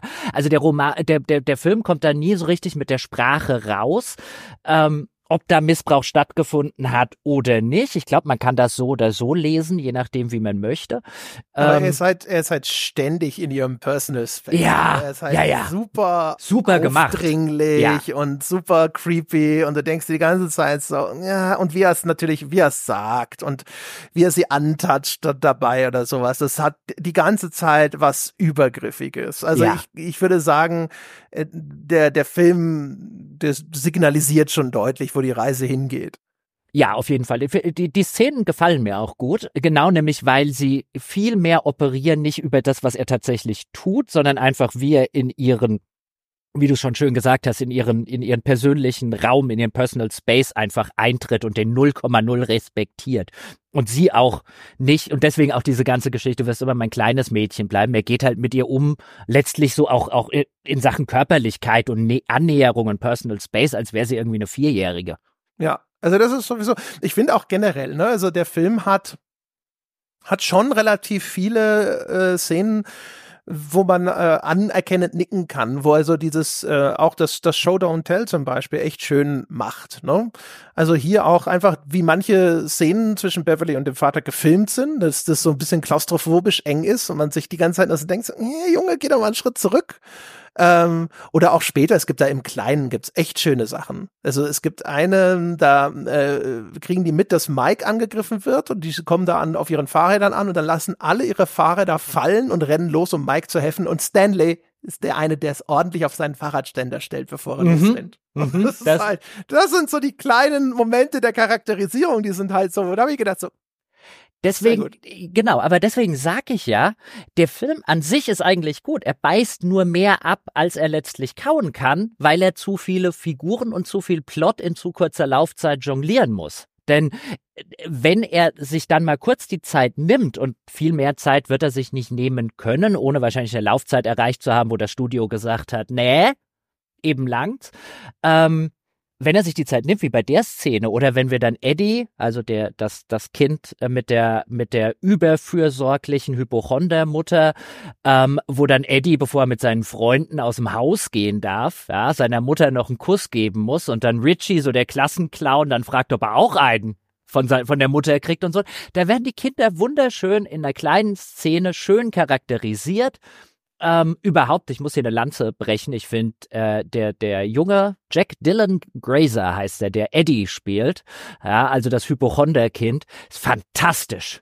Fantastisch gespielt, weil er wirklich rüberkommt wie ein 60-jähriger Zehnjähriger. du meinst Sebastian als Kind? ja, noch natürlich ein bisschen überdreht, aber auch noch echt glaubwürdig. Der spielt das richtig gut. Der sofort, egal wo sie hinkommen, erstmal Angst hat, dass er sich dort Krankheiten abholt. Hier in irgendwelchen Nebenstraßen, ja, da könnten ja irgendwie Drogenspritzen rumliegen. Hat noch niemand was von AIDS gehört und so. Ja, der halt einfach so ein bisschen das Echo seiner, seiner überfürsorglichen Mutter ist, die halt übermäßig Angst um ihr Kind hat und ihm das halt richtig eingeimpft hat. Das fantastisch gemacht, toll gespielt. Ja, das ist schön. Das ist auch eine schöne Szene mit der Mutter generell, weil sie will dann ja einen Abschiedskuss haben und dann reckt sie ihm so die Lippen entgegen und er gibt ihr nur den Kuss auf die Wange. Und man merkt doch, das Kind hat eigentlich gar keinen Bock vor seinen Freunden mhm. jetzt nochmal gezwungen zu werden, die Mutter zu küssen, bevor er geht. Da sind schon, also ab und zu ähm, sind schöne Sachen drin. Aber wie gesagt, also ich glaube, ein Problem ist sicher, dass er sich zu viel zugemutet hat mit dem, der Menge an Material, die er umsetzen will. Aber das andere ist halt diese Modern Horror Audience Taktung, die der Film beibehalten will. Und ja. die macht auch einiges dann kaputt, weil er sich eigentlich fast nie Ruhe nimmt. Die einzige wirklich geile Szene von Ruhe ist eigentlich, wenn die an diesem Baggersee oder so sind und alle Kinder zusammen schwimmen gehen und so. Da hast du mal so auch dieses, dieses, diesen Bonding-Moment und diesen Moment der Ruhe. Und das ist eigentlich eine Szene, die ist schon, die ist schon, glaube ich, ganz cool. Da hatte ich jetzt auch nicht das Gefühl, dass die zu kurz ist, obwohl die auch tight geschnitten ist. Ja, es fehlt halt an, an äh, Szenen, an denen letztlich solche Bonding-Moments genau. passieren. Davon braucht's mehr eigentlich. Das, diese, diese Beziehungen unter den Kindern hätten mehr Zeit gebraucht. Und, und dafür wahrscheinlich, und deswegen habe ich das ja letztlich gesagt, ja, also ich würde jetzt auch als, als Freund, ja, und Liebhaber der, der Romanvorlage, ja, je, äh, je näher dran in vielerlei Hinsicht, desto besser. Deswegen TV-Serie wäre es besser aufgehoben. Ich will jetzt nicht sagen, weißt du, ja, aus dem Roman kannst du ja hier vier Kinder wegschneiden oder so, aber wenn du halt so eine Laufzeit hast, dann äh, hätte es, glaube ich, besser funktioniert. Unterm Strich, weißt du, wenn der Film es schaffen würde, so wie er gefilmt ist, mit den Szenen und alles, ich hätte immer noch ein paar Sachen auszusetzen, aber wenn er es schaffen würde, dieses, dieses Bonding der Kinder darzustellen, dann wäre das ein richtig guter Film. Daran scheitert er, finde ich, am, am kolossalsten und das wäre wahrscheinlich einfacher gewesen, wenn man die Kinder halt zu drei oder vier zusammen kondensiert hätte. Ja, genau. Also, wie gesagt, hätte ich jetzt auch gedacht. Also, wenn man dann die, die, die frei gewordene Laufzeit hätte einsetzen können, um einfach mehr nochmal so dieses Zusammenwachsen der, der Gruppe und auch die einzelnen Figuren dadurch nochmal ein bisschen weiter auszurollen. Ich glaube, das hätte dem Film schon sehr gut getan. Weil, wie gesagt, also ich finde, er ist halt so atemlos, ne? Es ist halt echt so immer nur dieses, äh, äh, ne? alleine auch die, die Anzahl der Auftritte von, von, äh, von dem Monster ist ja eigentlich ermüdend. Auch weil es ehrlich gesagt, also jetzt, da korrigiere mich gerne, aber das ist doch jetzt auch von den Facetten eigentlich eingeschränkter sogar als im Roman. Ich meine mich zu erinnern, das Monster verwandelt sich doch auch sehr gerne einfach in andere klassische Monster. Es gibt eine Szene, mhm. das betrifft jetzt keine von dieser Gruppe der sieben, glaube ich, sondern eins von den anderen Kindern, die es wirklich erwischt oder so. Das ist das Monster aus dem Sumpf. Es gibt eine meiner Lieblingsszenen, die komplett fehlt, mit dem Werwolf oder dem Wolfmann im Keller äh, wo sie dann konfrontiert werden mit dem in, in so einer Werwolf-Gestalt und so. Ich meine mich auch zu erinnern, dass ich irgendwo gelesen habe, Stephen King hätte mal gesagt, dass Es war so sein, sein Mittel, um einfach mal so alle klassischen Monster, auf die er Bock hat, durchiterieren zu können. Und hier ist es ja wirklich relativ viel immer so, wenn es nicht schon direkt als Clown startet, dann wechselt es zwischendrin auf einmal doch wieder auf Clown. Ja, so an, an, das ist schon richtig, die Beobachtung, so an, an richtigen Monstern, die es etabliert, eben aus dieser Sicht, also Richie, der jetzt Angst vor dem Werwolf hat, dem zeigt es sich als Werwolf und dann ist es auch für Bill, der im Roman in der Szene dabei ist, der Werwolf. Ähm, diese, äh, diese, dieses, diese, ja, diese, diese Reichhaltigkeit an Facetten, die bildet der Film sehr, sehr wenig ab. Wir haben im Grunde den Clown in verschiedensten Iterationen und wir haben diesen Leprakranken, den Aussätzigen, wie er im Roman heißt, den Eddie sieht, ja, also quasi die Verkörperung all seiner Ängste, nämlich einer, der unter ungefähr jeder erdenklichen Krankheit leidet und entsprechend aussieht. Das sind eigentlich die beiden großen Monster in dem Film. Ja, es kommt mal irgendwie ein, ein kopfloser Junge kurz vor, aber da verschenkt er auch, finde ich, einiges an Potenzial. Ich kann sogar verstehen, dass man nicht sagt, gerade eben auch da wieder an Laufzeit gedacht, wir führen hier jetzt irgendwie fünf verschiedene Monster und so weiter ein, am Ende wird's der Clown, am Ende verwirrt das irgendwie. Aber wenn du schon den Clown so häufig benutzt als Monster, dann mach ihn halt gruselig. Und ich finde halt immer, das ist das, was ich dann eingangs sagte, wenn Bill Skarsgård den Clown einfach auf seine heimtückisch gemeine, äh, extrem unangenehme Weise ausfüllen darf, dann ist er toll. Aber er gefühlt ist halt 80 Prozent des Films irgendein CGI-Effekt klauen und den finde ich weder gruselig noch besonders interessant. Ja. Und halt auch echt so wirklich so modernes Horroralphabet, ne? Lautes Geräusch und dann rennt da irgendwie diese Clownsfratze auf die Kamera zu. Selbst wenn man dabei zusammenzuckt, weil das laute Geräusch einen irgendwie da mal ganz kurz zusammenfahren lässt. Ich finde, da fühle mich da immer so ein bisschen eher cheated um meine Emotionen und denke mir da immer so, ja, okay. Das war laut und es war, äh, obwohl ich damit gerechnet habe, der Moment war dann konkret überraschend, aber so geil war das nicht und du, du, du hast den Spannungsaufbau vermasselt und das ist schade. Das ja, ist also CGI Pennywise ist scheiße und lass äh, sorry, weil ich unterbreche, aber der die Verfilmung hat an manchen Stellen so brillante Szenen, wie zum Beispiel als als Bill ähm, einmal runter in den Keller geht, ja, weil er gedacht hat, er hat irgendwen gesehen, vielleicht Georgie gesehen, weil der, der macht der Film übrigens relativ äh, clever. Ähm, Im Roman ist sehr klar, dass äh, Georgie gestorben ist. Der wird auch tatsächlich beerdigt. Im, im Film ist er einfach verschwunden. Ja, den, der wird da in die Kanalisation reingezogen und ward nie wieder gesehen. Und äh, Bill hängt auch noch äh, sehr viel später eben dieser kindlich naiven Hoffnung nach, dass man den doch noch irgendwo finden könnte.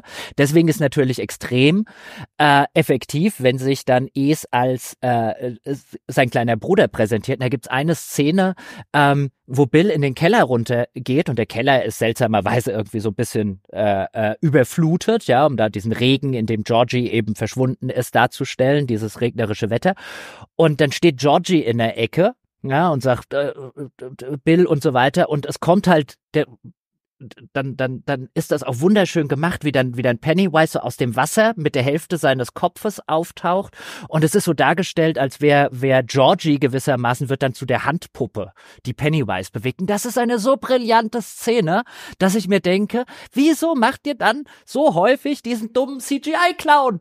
Ja, die fand ich auch super. Vor allem dieser Effekt mit der Handpuppe, auch von der Symbolik her fantastisch. Genau. Und dann hast du halt viel zu häufig hinterher einfach nur dass der oh ein creepy Clown mit großen Zähnen und, äh, und ja und das ist genau und jedes Mal wenn und das passiert häufig in dem Film dass der Clown dann wie du gesagt hast was er da offensichtlich seinem Kurzfilm entlehnt hat auf die Kamera zustürmt das sieht jedes Mal lächerlich aus es ist halt auch einfach faul ne dieses Ding, das Monster stürzt quasi auf die Betrachterperspektive zu und sowas. Ich meine, das kannst du mal machen, aber das ist halt einfach zu viel. Jetzt, das verschwimmt natürlich auch dadurch, dass wir jetzt beide Teile schon gesehen haben. Ne? Und über beide Teile hinweg ist es geradezu grotesk, wie häufig so solche Sachen passieren oder auch einfach so ist ja sonst auch irgendwelche komischen Kreaturen, die dann irgendwo werden entdeckt und auf einmal und auch noch so leicht beschleunigt und so und dann auf die Figur und ah, das ist halt echt alles, man, man merkt auch noch einfach, das ist halt eine solche Flut von Szenen, ne, wo, oh, Figur X wird erschreckt durch äh, Monster. Äh, musst schon, also da musst du auch einen kreativen Output haben, äh, wie, wie sonst was, ne, um dir dann für jedes Mal eine gute Idee einfallen zu lassen. Ja, ist definitiv, also weniger Clown wäre mehr gewesen, ähm, weil er auch irgendwann ähm, und spätestens, wenn wir dann aufs Finale zukommen, irgendwann wird er halt, wird er halt ein bisschen beliebig und vor allen Dingen nicht mehr sonderlich furchterregend. Ähm, und äh, einfach weil du ihn halt viel, viel zu häufig gezeigt hast. Und da findet, finde ich, so eine gewisse Entmystifizierung des Ganzen äh, statt. Ähm, und, und das ist schade, weil der Film, auch wenn er eigene Sachen macht, manchmal geile Ideen hat, wie zum Beispiel diese Idee, dass Georgie nur verschwunden ist und dann bedient sich Pennywise eben der Gestalt von Georgie, ja, um Bill womöglich ins Verderben zu locken. Und am Ende im Finale, ja, kommt er auch nochmal als Georgie, ja, und sagt, Bill, wo warst du die ganze Zeit? Ich habe so lange auf dich gewartet, ich hab dich lieb, ich will wieder mit nach Hause zu Mom und Dad. Und der kleine Junge, der den Georgie spielt, macht das wieder fantastisch. Und Bill setzt ihm dann diese Bolzenschusspistole, die Mike mitgebracht hat, von den Schafen an und sagt, ich hab dich auch lieb, aber du bist nicht Georgie. Und er schießt seinen Bruder. Ja, das ist halt so diese Szene, wo, wo dann so endgültig klar ist, ja, der Bruder existiert nicht mehr und er schießt jetzt Es als den Bruder. Das ist fantastisch gemacht. Gefällt mir ausgezeichnet, aber in Zusammenspiel mit viel zu häufig diesen Clown gezeigt, ist das es ist lang nicht so viel wert und hätte lange, hat lange nicht so den, den Effekt auf mich so richtig emotional, wie es den hätte, wenn ich halt, wenn, wenn der Clown nicht zu diesem Zeitpunkt schon einfach ein x-beliebiges Viech geworden wäre. Sie haben es jetzt dann auch irgendwie, dass halt auch einfach diese Mischung ist nicht mehr so so eindeutig lesbar. Ne? Also dadurch, dass jetzt dann im Buch auch einfach irgendwelche äh, Horrorgestalten aus Comics oder was auch immer auftreten, ist halt klar, das sind halt die Sachen, vor denen die Kinder Angst haben. Hier ist es sehr stark in diesen Traumabereich verlagert. Ne? Also du hast halt dann wirklich die verbrannten Eltern von Mike und du hast äh, du hast halt den toten Bruder von Bill und bei Beverly ist es zwar nominell so ihr ihr äh, Eintritt ins Frauwerden ne, mit ihrer ersten Periode und sonst irgendwas, aber man ist es schon relativ klar, dass der der Übergang vom Kind zur Frau für Beverly bedeutet, sie tritt ein in ein Land voller Creeps, wo, wo sie sogar der Apothekar belästigt sozusagen. Ne? Und das heißt, dass es so dieses, wenn dann irgendwo noch mal quasi das kindlich Verspielte reinkommt, wie zum Beispiel bei Stan, der ja offensichtlich nur vor diesem, diesem Bild in äh, seiner Synagoge Angst hat, dann denkt man sofort so, hä? Was ist das denn für ein Trauma? wo kommt das denn jetzt her? Irgendwie wirkt das auf einmal gar nicht mehr so, so passend eingebettet in das ganze Ding. Dabei ist es, das ist auch so eine Szene, die, die beginnt total clever, weil das ist ein komisches Bild, das in der Synagoge hängt von so einer Frau, die irgendwie Querflöte spielt und ist halt seltsam verformt, sieht ein bisschen aus wie Munchs der Schrei, das Bild. Und ähm, dann fällt das Bild überraschend runter und er hängt es, oder nee, Quatsch, er kommt erst rein, das Bild hängt an der Wand und dann, dann rückt er das gerade. Und das Clevere ist, dann gibt's einen äh, POV-Shot aus der Sicht des Bildes. Und du siehst quasi, die Kamera steht erst leicht schief und wie, wenn Stan das Bild wieder gerade hängt, dann wird auch der Kamerawinkel nachkorrigiert.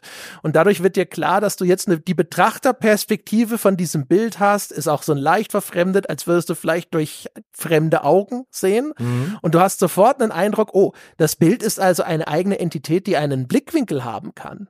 Das ist also ein creepy Bild. Das mhm. ist super clever gemacht. Ja. Und dann und ist aber das Monster ist halt CGI-Viech aus dem Film. Ja, das Monster finde ich auch nicht gut. Aber das ist clever gemacht und ist auch clever gemacht. Auch da wieder diese wie du ja auch schon anfangs erwähnt hast, anscheinend macht er das gerne, dass Dinge im Hintergrund passieren. Hier finde ich es aber clever gemacht, weil dann rückt er das Bild gerade und geht halt weiter und dann sehen wir aus einer anderen Kameraperspektive äh, über seiner Schulter das Bild und die Frau ist plötzlich nicht mehr im Bild. Und natürlich wissen wir als Zuschauer, oh oh, aber das ist, genau. das ist, das ist clever gemacht. Also manchmal finde ich. glaube ich, auch so eine Querflötenmelodie erst bevor das, äh, bevor sich Stanley umdreht nach ja. dem Monster. Also dafür, dass ich den Film unterm Strich mittelmäßig finde, ja, hat er erstaunlich viele Sachen, bei denen ich sage, das ist richtig, richtig geil gemacht sind schon echt schöne Details drin, ja. Also absolut. Also das ist halt auch, also auch diese Szenen, ne, mit dem, wo Sachen unscharf im Hintergrund passieren, das gibt's auch in It Follows ganz viel. Das macht es noch mal besser, finde ich, weil das einfach ein insgesamt viel besserer Film ist, was also als Horrorfilm.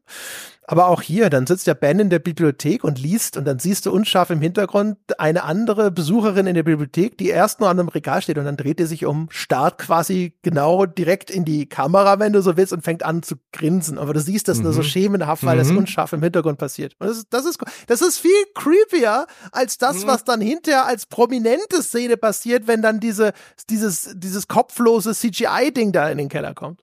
Mhm. Kommen wir mal zum Finale, würde ich sagen, oder? Ja. Ja, irgendwann weil, müssen wir ja. Ne? Ja, irgendwann müssen wir. Und jetzt hat natürlich dieser Film, wie auch äh, schon die erste Verfilmung, der TV-Mehrteiler, das Problem, dass das Finale des Romans nicht wirklich gut verfilmbar ist. Denn was im Roman passiert, wir haben ja gesagt, Spoiler everywhere, ist, dass sie dann eben losziehen in die Tiefen der Kanalisation, um Es zu stellen. Das passiert im Roman auch mehr oder weniger werden sie durch äußere Umstände dann sozusagen dahin äh, gezwungen. Und was der Roman bis dahin so ein bisschen subtil andeutet, ist, äh, dass es auch irgendwie neben der, neben dem Bösen von Es in irgendeiner Form eine Art gute Kraft zu geben scheint, die sie da so ein bisschen äh, lenkt. Und bis dahin haben sie auch schon äh, durchaus gegen Es gekämpft. Im Roman machen sie dann zum Beispiel, weil sie eben Kinder sind, kommen sie auf die Idee, das ist ja ein Monster, vielleicht helfen Silberkugeln. Und dann schmieden sie selbst heimlich Silberkugeln für eine für einen Revolver, glaube ich, den den Bills Vater im Nachtschrank aufhebt und damit verletzen Nutzen sie, sie das nicht auch mit einer Steinschleuder? Haben sie nicht den Werwolf mit so einer Steinschleuder und Silber verletzt? Doch, weil sie am Ende, glaube ich, die Steinschleuder bevorzugen, weil Beverly damit besser schießen kann als mit dem Revolver, wenn ich mich recht ah. entsinne. Und dann benutzen sie eine Steinschleuder, auch da wieder dieses David gegen Goliath-Bild. Ja, und dann wird in, im Roman in der einen Szene, wenn sie dann eben auf äh, Es schießen mit dieser Silberkugel äh, wird dann auch beschrieben, dass eigentlich der, der Schuss irgendwie meilenweit daneben hätte gehen müssen und dann die Kugel so eine wundersame Kurve beschreibt, also dass eben nahegelegt wird, da, da greift dann noch irgendwie eine, eine positive Hand ein. Und ähm, dann sind sie am Finale eben in der Kanalisation ziemlich verängstigt dort unterwegs und ähm, äh, kommen dann eben in das Nest gewissermaßen von Es durch so eine geheimnisvolle kleine Tür, auf der so geheimnisvolle kleine Symbole darstellen. Und dann erscheint ihnen Es als einerseits riesige Spinne, von der sie aber andererseits wissen oder wo der Roman dann schildert, das ist einfach das, was ihr Verstand fähig ist, noch zu visualisieren, sozusagen die wahre Gestalt von Es würde sie komplett in den Wahnsinn treiben. Und dann beginnt etwas, was der Film dann im zweiten Teil ähm, äh, äh so ein bisschen abbildet, das sogenannte Ritual von Chat oder Chut, ähm, von dem sie vorher gelesen haben, so in, äh, weißt du, die alten in, äh, Ureinwohner und so weiter, die hatten das, kannten das Wesen auch schon als Wendigo ähm, und da gibt es so ein, ein Ritual, in dem es ist jetzt wirklich doof und schlecht zu beschreiben, ohne dass es total Hanebüchen klingt. Ähm, äh, so ein Ritual, in dem man gewissermaßen so eine Art geistigen Wettkampf dann mit diesem Monster ausführt.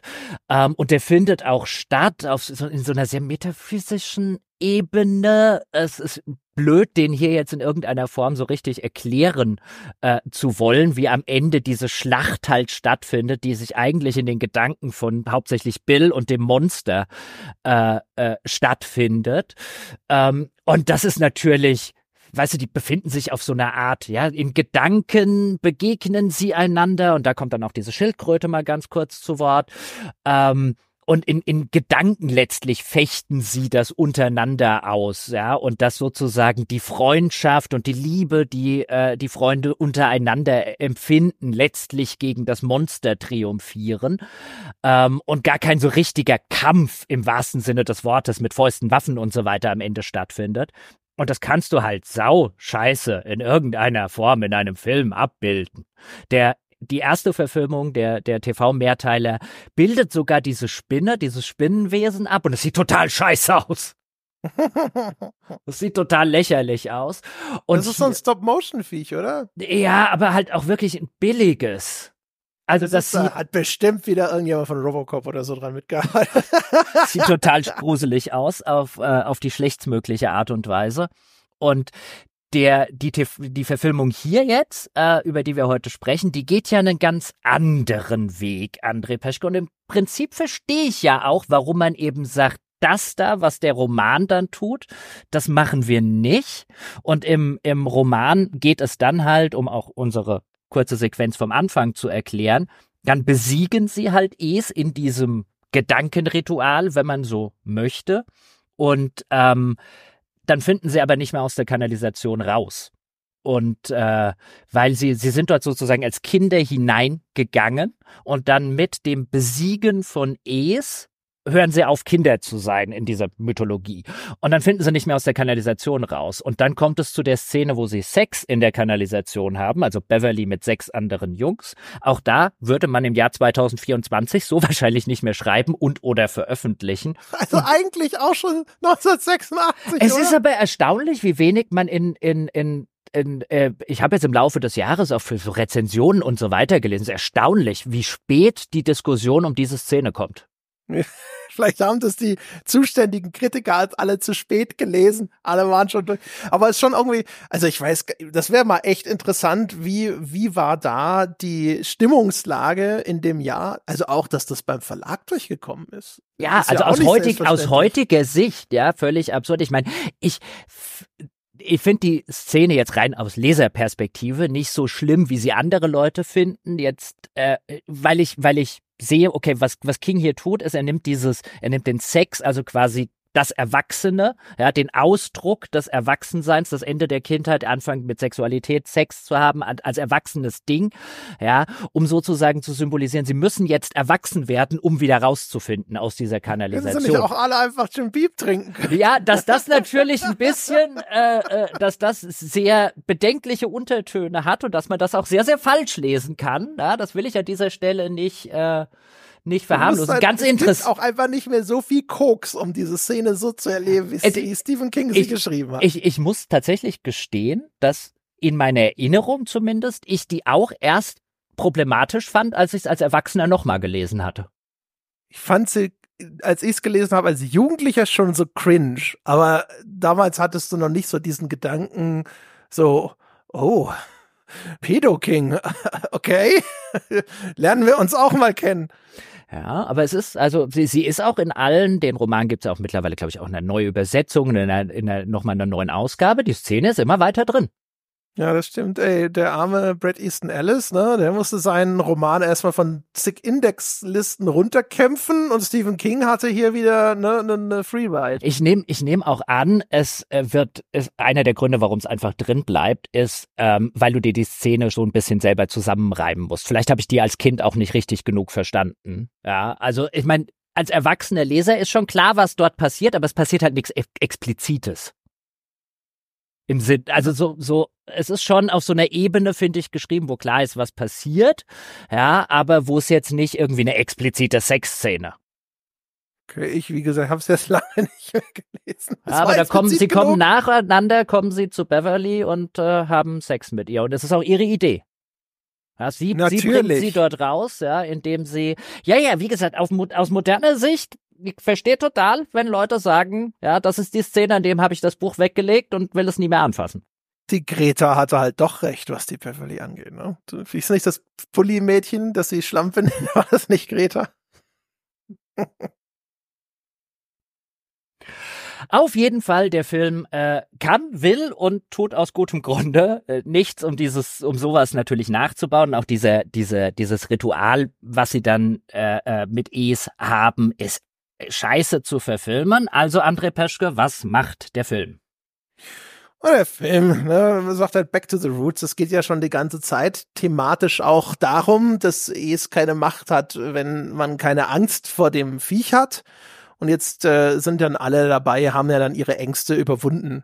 In dem finalen Kampf äh, zwischen den Kindern und Es, da transformiert es ja sogar nochmal, um das zu versinnbildlichen, immer kurz in die das jeweilige Sinnbild ihrer Ängste, ne, also mal kurz das Gesicht von dieser Lepra-Mumie oder sonst irgendwo taucht noch mal auf, um klarzumachen, die haben jetzt alle keine Angst mehr davor. Bill hat ja seine äh, ne, sein Trauma mit Georgie insofern hinter sich gelassen, dass er akzeptiert hat, dass der kleine Bruder wirklich tot ist, durch, symbolisiert durch diese Hinrichtung von dem Fake Georgie.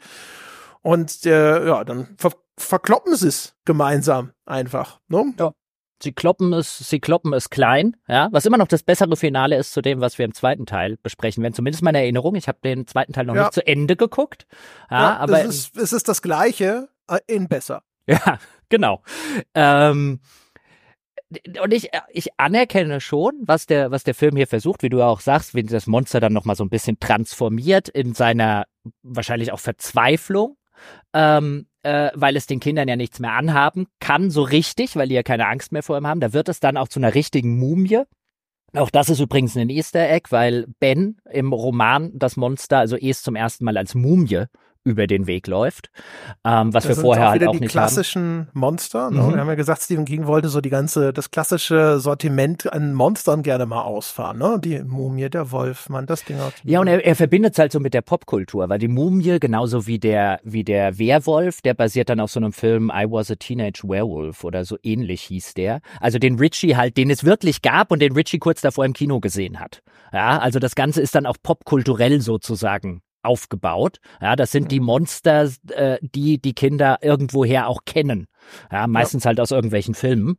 Und für den die Anspielungen sind ja. sogar ja noch teilweise da. Also jetzt zum Beispiel halt also so an Zeitgeschichte. Ne, der eine, der wer ist der Hockstetter oder so, der böse Junge, der äh, Ben bedroht mit so einem äh, so einer Spraydose und einem Feuerzeug und dann damit so Flammen macht. Er sagt ja auch irgendwie, er macht ihn zu Michael Jackson oder sowas. Und es gibt den berühmten Zwischenfall, dass Michael Jackson bei dem Dreharbeiten zu so einem Pepsi-Werbespot, glaube ich, die Haare in Flammen gesetzt wurden. Und das stammt halt aus der Zeit. Und ähm, also ich anerkenne, was er, was er im Finale tun will. Ich finde, ich finde, das Finale hat letztlich dann zwei Probleme, weswegen ich vielleicht auch aus dem Film etwas kritischer rausgehe, als es jetzt vielleicht auch den Anschein gehabt hat, weil wir jetzt echt auch viele Szenen äh, äh, sehr, sehr explizit als ziemlich geil gelobt haben.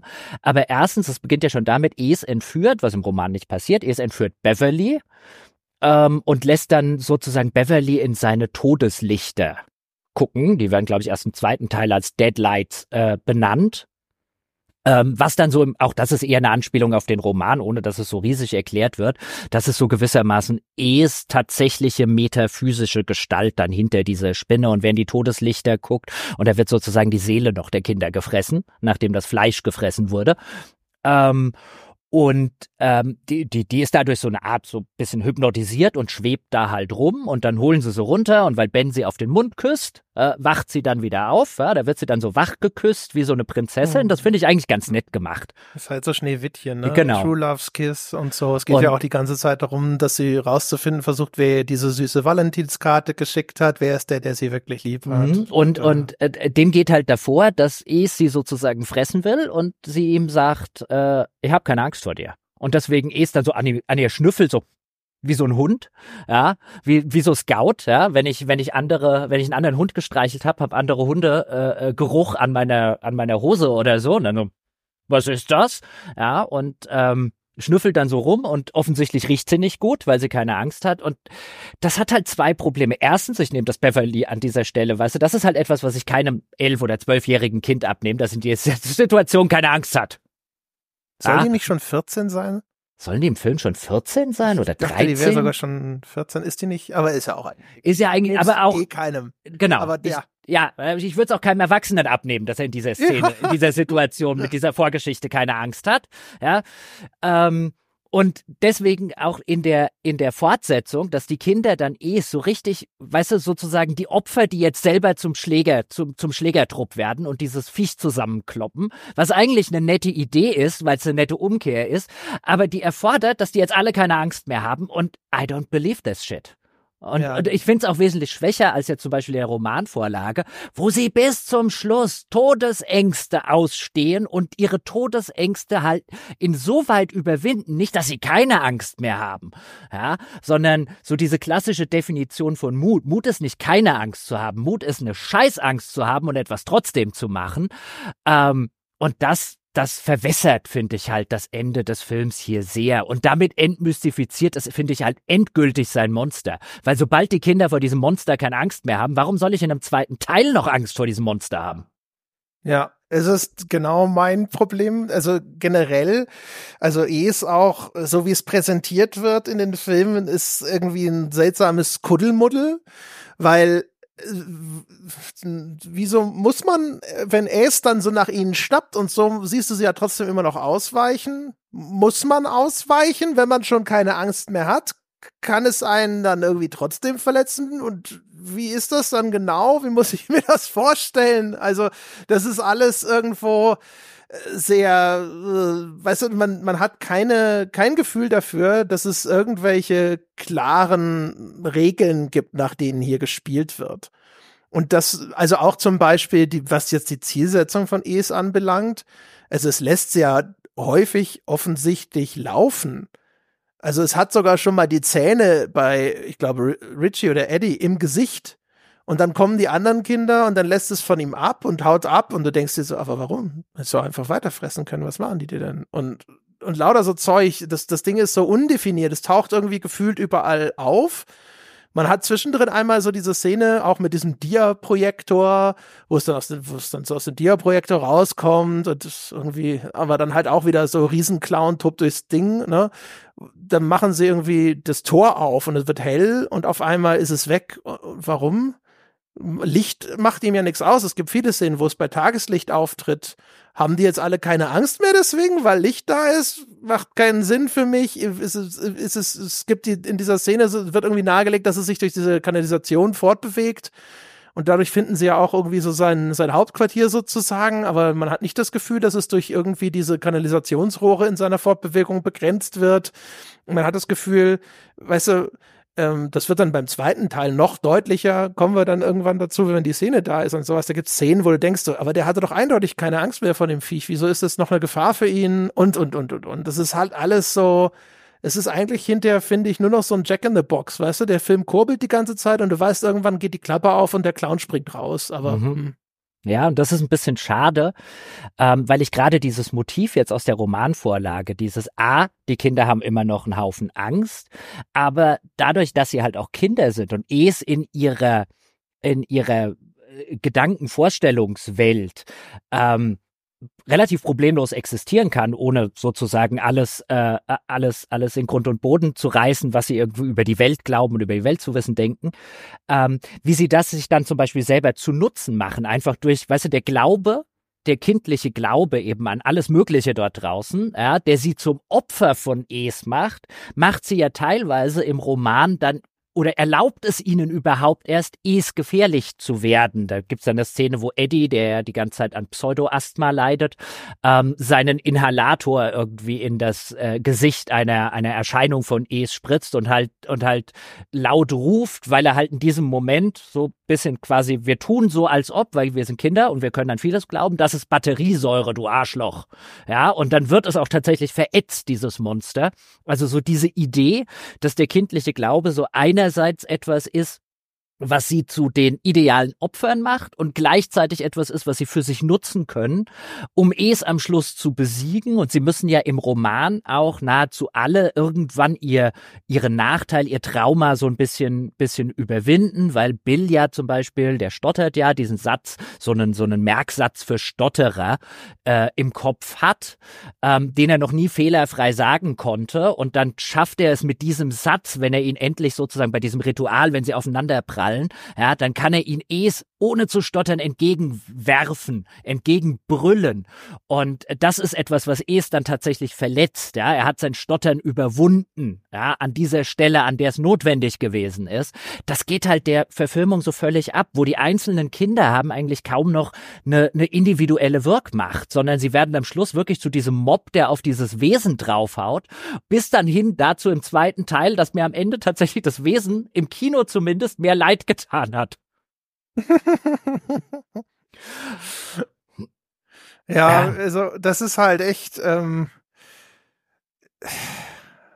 ja, also das, wie gesagt, also das, der, der, es wäre, es wäre halt irgendwo schlauer gewesen, halt auch das Viech einfach nicht so zu überzustrapazieren und es überall irgendwo immer rausspringen zu lassen und dann passiert am Ende doch nichts und dass man ja. im, im Grunde genommen klaut es ja ganz viel oder kann man auch umgekehrt sehen, historisch betrachtet natürlich mit dem Roman, der ja früher da war, ne, aus Nightmare on Elm Street. Da geht's ja auch darum, man darf vor Freddy Krueger keine Angst mehr haben, äh, dann äh, kann er nichts ausrichten. Und auch da ist hinterher so der Twist so, hey, das ist mein Traum, in dem wir uns befinden. Freddy Krueger ist ja ein Monster, das die Kinder in Träumen heimsucht.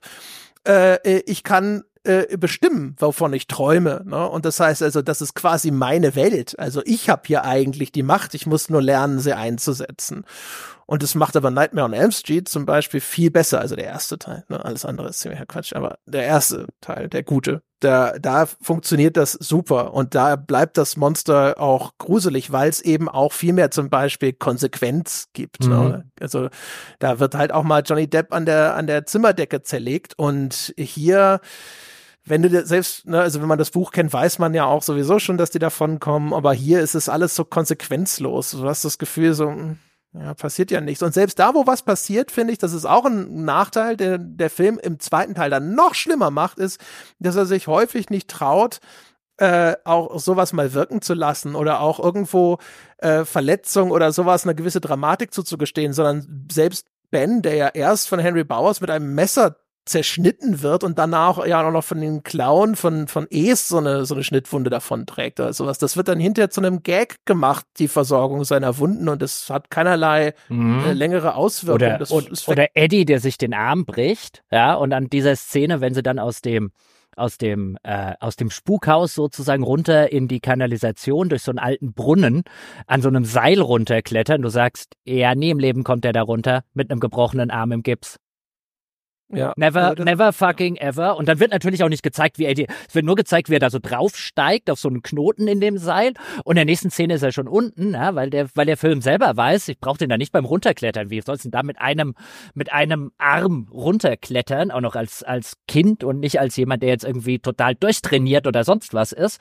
Ähm, aber da, da, da, sobald der Arm gebrochen ist, interessiert sich der Film nicht mehr dafür, dass da ein gebrochener Arm ist. Nee, ne? also der Film will auch generell, glaube ich. Also auch da, wie gesagt, der erste ist in der Hinsicht sogar noch viel besser. Ne? Beim zweiten wird die, wird die Meckerei erheblich zunehmen. Äh, der zweite ist richtig scheiße, meiner Meinung nach. Aber, aber äh, interessant scheiße. Ja, interessant scheiße. Der ist super ne? interessant der, scheiße. Der, der erste, das sind auch schon viele Sachen angelegt, die dann im zweiten so richtig scheiße werden. Nämlich auch wieder dieses, was auch so ein bisschen typisch ist für generell das Mainstream-Kino. Es, es darf schon drum, dramatische Momente geben, aber es darf nicht zu lange wirken und dann muss es durch irgendeinen One-Liner, einen Scherz oder so, muss diese, diese deprimierende Stimmung aufgebrochen werden. Der Zuschauer will ja äh, einfach nur durchgehend immer unterhalten sein und das nächste Mal wieder in die Popcorn-Schachtel greifen. Und das ist hier auch schon teilweise drin, wo man so das Gefühl hat, da, da traut er sich nicht einfach mal den Ton äh, in, in der Moll-Partitur auch mal ein bisschen länger zu halten. Und, und vor allen Dingen, ähm, vielleicht so ein bisschen als auch als, als Abschluss und Zusammenfassungsbemerkung ist natürlich hat ein zweiter Teil dann nochmal erheblich die Probleme, die vielleicht ein erster Teil aufmacht. Und das ist nicht nur die Beliebigkeit, die das Monster irgendwann bekommt, bis hin dazu, dass er am Ende zusammengeprügelt wird, ja, von Kindern, die keine Angst mehr vor ihm haben, und ich mich dann eben als Zuschauer frage, und warum soll es mich dann noch in irgendeiner Form ähm, äh, äh, sonderlich gruseln? Ähm, sondern auch, dass die Kinder ja so eine Beliebigkeit entwickelt haben. Ähm, nämlich dadurch in der Romanvorlage hat jedes Kind seine Szene und seine Situation, in der es ohne dieses Kind und ohne seine speziellen Fähigkeiten hätten sie es nicht geschafft, Is umzubringen. Also zum Beispiel Eddie. Ähm, ohne Eddie hätten sie in der Kanalisation weder rein noch rausgefunden, weil der hat einen besonders tollen Orientierungssinn hatten. Der hat sich zwar fürchterlich gefürchtet und so, aber Bill, der Anführer, der hat ihn die der hat ihn dann letztlich dazu gebracht, die da irgendwie durchzuführen und alles. Ja, also ohne Eddie hätten die sich hoffnungslos in der Kanalisation verlaufen und wären eins nach dem anderen von Is umgebracht worden. Wofür braucht der Film Eddie? Was hat Eddie besonders gemacht? Irgendwas? Wofür braucht der er Mike? hat den, den Batteriesäure-Asthma-Sprüher. Ja, aber der, der, wo er nicht mehr den Batteriesäure-Moment hat. Ich weiß. Ja, ja und, gesagt, äh, und, ja, aber was, wofür, ja, brauchst du die einzelnen Kinder, außer dass sie in der Romanvorlage eben da sind. Und das, das setzt sich halt im zweiten Teil fort. Das ist so gewissermaßen, naja, die Hälfte davon kann auch weg. Who cares? Übrigens, was mir gerade eingefallen ist, übrigens noch das eine Ding, wo es finde ich auch, was ich vorhin sagte, nur um das auch nochmal, weil das auch schade ist anzuführen, wo es raussticht, ist, das äh, ist dieser, dieser äh, Krieg mit den äh, bösen Bully-Kindern am Fluss, wenn sie sich mit den Steinen bewerfen. Ich finde das, also ich habe das, wie gesagt, habe es lange nicht mehr jetzt gelesen. Äh, Im Buch habe ich das halt als wirklich auch, also deswegen dramatisch im Kopf, weil das halt einfach brutal ist und ja, gefährlich, was da passiert. Und hier lassen sie dann, ist natürlich äh, passend, ne, Rock, Rock haha, Musik laufen. Aber das, finde ich, nimmt sehr viel von der Ernsthaftigkeit und der Brutalität aus dieser Szene. Ja, raus. vor allen Dingen, weil da diverse Figuren kriegen mit voller Wucht sehr große Steine an die Stirn geworfen ja, und bluten vielleicht mal so ein bisschen. Genau. Also die ganze Szene ist sehr verharmlosend, ja, also wenn sich in der Realität Leute aus dieser Entfernung solche Gesteinsbrocken mit voller Wucht an den Kopf werfen.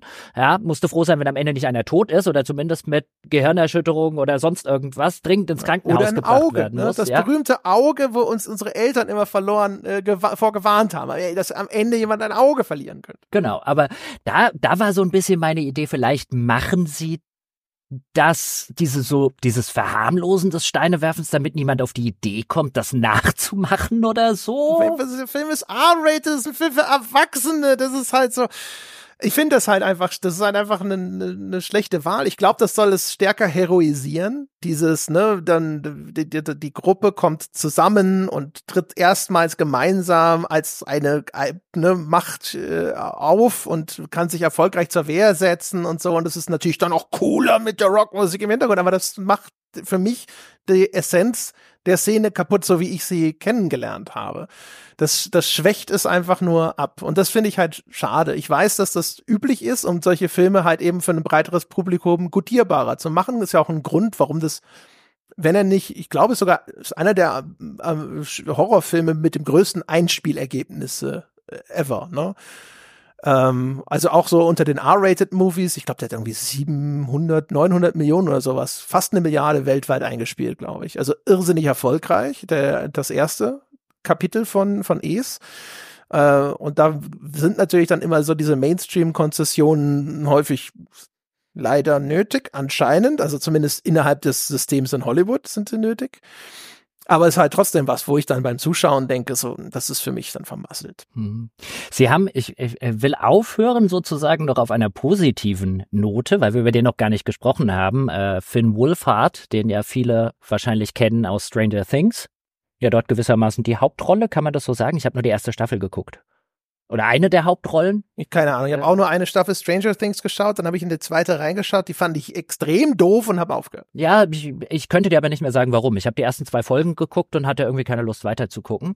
Ja, ich höre immer, man sollte weiter gucken. Es wäre, würde noch ganz fantastisch werden. Mal schauen, irgendwann. Aber auf jeden Fall, der spielt hier den Richie Tozier, also den, äh, den Klassenclown mit der großen Brille. Und ich hatte in Erinnerung, ja, als ich im Kino war, dass ich den eigentlich relativ enttäuschend fand. Jetzt muss ich das revidieren, ja, nach dem nochmal gucken. Der spielt den ganz, ganz großartig. Auch da wieder tolle äh, Kinderriege. Und der hat den einzigen richtigen Bonded Bonding-Moment, nicht Bondage, um Gottes Willen, Bonding-Moment, äh, wie ich finde, den sich der Film echt mal verdient hat, zumindest, und der auch einmal cool ist. Nämlich, er hat ja dann irgendwann Streit mit, äh, mit Bill, ähm, weil er eben keine Lust hat, hier, hier auf Jagd nach Es und so weiter zu gehen, sondern lieber seinen eigenen Arsch retten will. Und am Schluss kommen sie dann doch wieder zusammen, ja. Und ähm, dann, dann sind sie fast schon beim Finale, ja, wenn, wenn Es so Bill gewissermaßen so als Geisel gefangen genommen hat, dann, dann hat halt hier Richie seinen großen Auftritt und sagt, du Arsch, du hast mich gehauen, wegen dir musste ich durch Scheißwasser laufen, du hast mich hier durch dieses, äh, durch dieses scheiß Drogenspukhaus da geführt. Und jetzt muss ich auch noch diesen scheiß Clown umbringen. Und das ist halt ein cooler Moment, so, wo zwei, wo so eine Freundschaft zwischen zwei der Kindern wirklich mal dargestellt wird, ähm, wo ich schon ein bisschen lachen musste beim Gucken. Ja, also ich fand wirklich, also die, die ganze Cast, die deren Rollen den Raum bekommen, zu existieren, ist halt hervorragend. Also Mike und Stan sind so, ne, aber ich glaube, da können die Schauspieler nichts für. Und der Rest ist fantastisch. Ich finde also, also auch, ich finde der, der Finn Wolford, also Richie hat ein super komödisches Timing funktioniert besser als die erwachsene Rolle, die von einem richtigen Comedian gespielt wird hinterher. Mhm. Ähm, Beverly, äh, das ist äh, Sophia Lillis, fantastisch. Also ja. auch in dieser Szene in dem Badezimmer. Erstens wird da The Blob zitiert. Der Regisseur zitiert ja auch gerne klassische Horrorfilme. Äh, das ist schon mal gut. The Blob ist toll. Und zum Zweiten, wie sie dann da blutüberströmt in der Ecke kauert und, und weint, ist wirklich herzzerreißend und es ist fantastisch gespielt. Es ist super gemacht. Also, und mhm. auch der, der Hauptdarsteller und so weiter. Also wirklich die ganze Riege an Kindern toll. Ben als der, der kleine, dicke Junge, der so unsicher ist, weißt du, und dann unterhält sich Beverly einmal mit, mit Bill und du siehst schon, weißt du, wie er so hinguckt und das, oh, das Mädchen, in das ich verschlossen bin, unterhält sich einmal mit einem anderen Jungen. Offensichtlich ist sie nicht interessiert mhm. und schaut traurig und du denkst so, ah, oh, I feel you. We've all been there. Super. Ja. Ja, wirklich. Und auch, also so, so unnötig wie Eddie für die Geschichte am Ende ist, so so toll ist er halt gespielt, ja, wie ich vorher schon mal sagte, und da transzendiert halt einfach die toll gespielte Rolle die Tatsache, dass sein Plot eigentlich völlig nutzlos ist. Ja, der ist klasse. Der ist halt auch, der funktioniert halt auch auf so einer humoristischen Ebene super, wenn er dann so dasteht und, und ihnen halt auch sagt, so, so welche Krankheiten sie sich gerade alle einfangen, weil sie in dieser Kanalisation rumspringen ja, und so. um dann im zweiten Teil als eine Karikatur selbst seiner anzufangen, aber das ist eine Geschichte für einen anderen Tag. Ja, ja, ja, wie gesagt, das, äh, ja, wir enden jetzt hier auf einer positiven Note, um quasi, wir sind nochmal auf das 10-Meter-Brett geklettert, um jetzt dann hinterher runterzuspringen, wenn wir über den, die Fortsetzung ich, ich, ich hoffe ja, seit quasi der erschienen ist, also der, der Regisseur hat ja quasi mehr oder weniger bekannt gegeben, ja, dass es gäbe einen Supercut und einen Director's Cut, die deutlich länger wären, aber erschienen ist das Ding bislang nicht. Ne, also beim zweiten Teil muss ich ehrlich sagen, der ist fast drei Stunden lang. Ja, da, nein, nein, nein, nein, nein. Ja, aber vom ersten Teil, ja, einen, ja. den, den Super oder Director's Cut, also der Director's Cut sei, glaube ich, bei über drei Stunden gelandet und dann haben sie halt nochmal runtergekürzt auf die 220 oder 225, die ja jetzt lang ist. Ähm, den würde ich echt gerne sehen, aber der wird mir seit 2017 versprochen. Vielleicht so die letzte Hoffnung ist, dass sie nochmal irgendwie DVDs oder so ankurbeln wollen, wenn dann die HBO-Serie erscheint. Aber wahrscheinlich ist der, wenn wir den nie zu Gesicht bekommen, was ein bisschen schade ist. Ja, es ist tatsächlich schade, weil also beim ersten Teil kann ich mir theoretisch sogar vorstellen, dass der Film besser funktioniert. Ja. Also es kommt natürlich darauf an, was wurde da geschnitten, aber wenn da mehr Szenen mit den Kindern ja. drin sind, um das auszubauen, dann könnte der halt vielleicht sogar richtig geil werden. Mhm. Das war immer meine Hoffnung. Ja, wenn das, ja. wenn das die Sachen sind, die ja auch plausiblermaßen dem Schnitt zum Opfer gefallen sein könnten, wenn da halt das Studio sagt, hier, ähm, das Ding muss auf, was weiß ich, maximal 2,30 irgendwie raus, ja, dass dann vielleicht nicht das erste, was du rausnimmst, irgendwie all die Szenen mit dem Clown sind, ähm, ist wahrscheinlich klar. Also zumindest aus Studioperspektive. Ja, natürlich. Also Logo. Aber ja, also das ist tatsächlich schade. Ähm, das könnte davon echt profitieren. Könnte ich mir zumindest gut vorstellen. Also die anderen Kritikpunkte, insbesondere ne, Darstellung des Monsters und einfach diese Flut an diesen dann auch teilweise recht billigen äh, Schreckeffekten und sonst irgendwas, daran wird sich nichts ändern. Naja gut, aber wenn du, ganz kurz, sorry, aber wenn du, wenn du halt, halt eine halbe Stunde mehr Kinder sozusagen hättest, dann, dann hat das halt auch schon wieder nicht diesen staccatohaften Satz und dann ist natürlich im Verhältnis das Monster vielleicht auch seltener zu sehen und dann fühlt es sich wahrscheinlich ein bisschen anders an. Das kann sein, ja. Das kann gut sein. Also das also, würde ich auch gerne sehen. Ist auch echt eigentlich echt überraschend, dass sie das nicht gemacht haben, weil das Geld liegt auf der Straße. Da hätten sie noch mal zusätzlich mit Blu-rays verkaufen können. Das hätten sie noch mal zusätzlich an einen Streaming-Service verkaufen können eigentlich verwunderlich, dass ja. das nicht passiert ist dann. Und genau deswegen bin ich halt der, der leisen Befürchtung, es gibt irgendetwas anderes, was dagegen spricht und was aus guten Gründen dagegen spricht und wir werden das Ding nie zu sehen kriegen. Ja, also ist ja auch nicht immer wirklich so, dass man daraus dann tatsächlich einen Director's Cut zusammenbauen kann, weil du weißt nicht, haben sie für die Szenen, die es mutmaßlich gibt oder sowas, aber wie komplett sind die? Haben sie da die nötige Coverage, um diese Szene wirklich ordentlich zusammenzuschneiden oder fehlt da was und so weiter und so fort. Ja gut, nachdrehen werden sie jetzt mit den Kindern nichts. Ja, eben, nachdrehen kannst du halt eh nichts mehr, ne? Und äh, ha, ne? Also keine Ahnung. Ehrlich gesagt, vielleicht haben sie auch einen Teil davon in die Fortsetzung reingeschnitten. Und äh, darüber äh, reden wir dann im, beim zweiten Teil, warum das sein kann. Ja, beim zweiten Teil, den wir beide sehr, sehr mögen. Ich muss heute noch Total. den äh, zweiten Teil vom zweiten Teil fertig gucken. Ja, vielleicht finde ich ihn ja besser als den ersten Teil vom zweiten Teil. Ja, aber Nein. auch der hat ein paar richtig gute Szenen. Ja, also die, die, die, es ist wirklich interessant auf welcher Art und Weise äh, die Filme nicht funktionieren und dann wieder funktionieren. Ja, aber? Aber bis, äh, das werden wir dann, dann gleich. Äh, äh das machen wir ja. dann demnächst. Also ja. für Sie. Für die Capybaras. Die Capybaras, ja, genau. für die warten wir durch drei Stunden ES Teil 2. Ja, genau. Also da soll keiner sagen, äh, wir bemühen uns nicht. wirklich nach Leibeskräften. Wir tun nicht alles sozusagen, um äh, ja das Kapibara-Dasein zu rechtfertigen. Also das, wie gesagt, ich, ich meine, mein An Redeanteil bei, oh, das war aber toll am zweiten Teil, wird nicht sonderlich hoch ausfallen. Sag ich jetzt schon. Ja, Ganz schrecklich. Äh, aber, aber, aber, aber das äh, ist eine andere Geschichte für einen äh, anderen Tag. Und wir hoffen ja sehr, dass hier den Menschen und insbesondere den Kapibaras hier so eine, eine Filmbesprechung ja, von uns beiden auch so ein bisschen Freude bereitet hat. Also mir hat's äh, sehr viel Spaß gemacht, sich mit dir über den Film auszutauschen. Ja, wir können das gerne wiederholen. Das machen wir ja auch. das ist so festgesetzt in diesem Sinne. Also, da draußen, ne, wenn äh, Sie Lust haben auf zusätzliche Filmbesprechungen, äh, es gibt, äh, wir wissen, der Einstiegspreis ist ein bisschen gesalzen, aber äh, ne, nicht wahr? Unser Podcast verharrt seit Ewigkeiten tapfer, kämpferisch sozusagen, auch hier in der Gruppe stärker auf dem Einstiegspreis von fünf für alles, was wir an spielejournalistischen Inhalten produzieren. Und wir wollen für diejenigen, die uns ein bisschen großzügiger unter die Arme greifen und äh, die dann auch dafür sorgen, dass der Preis niedrig bleiben kann oder sowas, wollten wir einfach hier mal so ein bisschen das Belohnungsangebot nach oben treiben. Das ist das, äh, was quasi im Einklang mit all unseren Versprechen und Werten ist, dass wir hier eben einfach die Filmbesprechungen jetzt nochmal zusätzlich dazu reinpacken. Ich hoffe, euch gefällt's. Ich hoffe, ein paar fühlen sich motiviert zu sagen, jawohl, in den erlauchten Kreis der Kapitän Capybaras werde ich auch einsteigen. Es gibt ja zusätzlich auch noch immer das absolute themenfremde Goodie, wo wir einfach nur aus unserem Leben berichten. Das heißt also, es wird jetzt nur noch toller und wertvoller. Da gibt's auch schon ein kleines Archiv an 10 Dollar Goodies. Wer jetzt neu hinzukommen möchte, auf wie geht's? Die, die schon dabei sind, naja dann. Wenn ihr Lust habt, könnt ihr quasi mit It Chapter 2 direkt weitermachen. Das war's jedenfalls mit dieser Filmbesprechung. Vielen Dank fürs Zuhören. Vielen Dank für diejenigen, die uns schon großzügigst unterstützen. Bis zum nächsten Mal.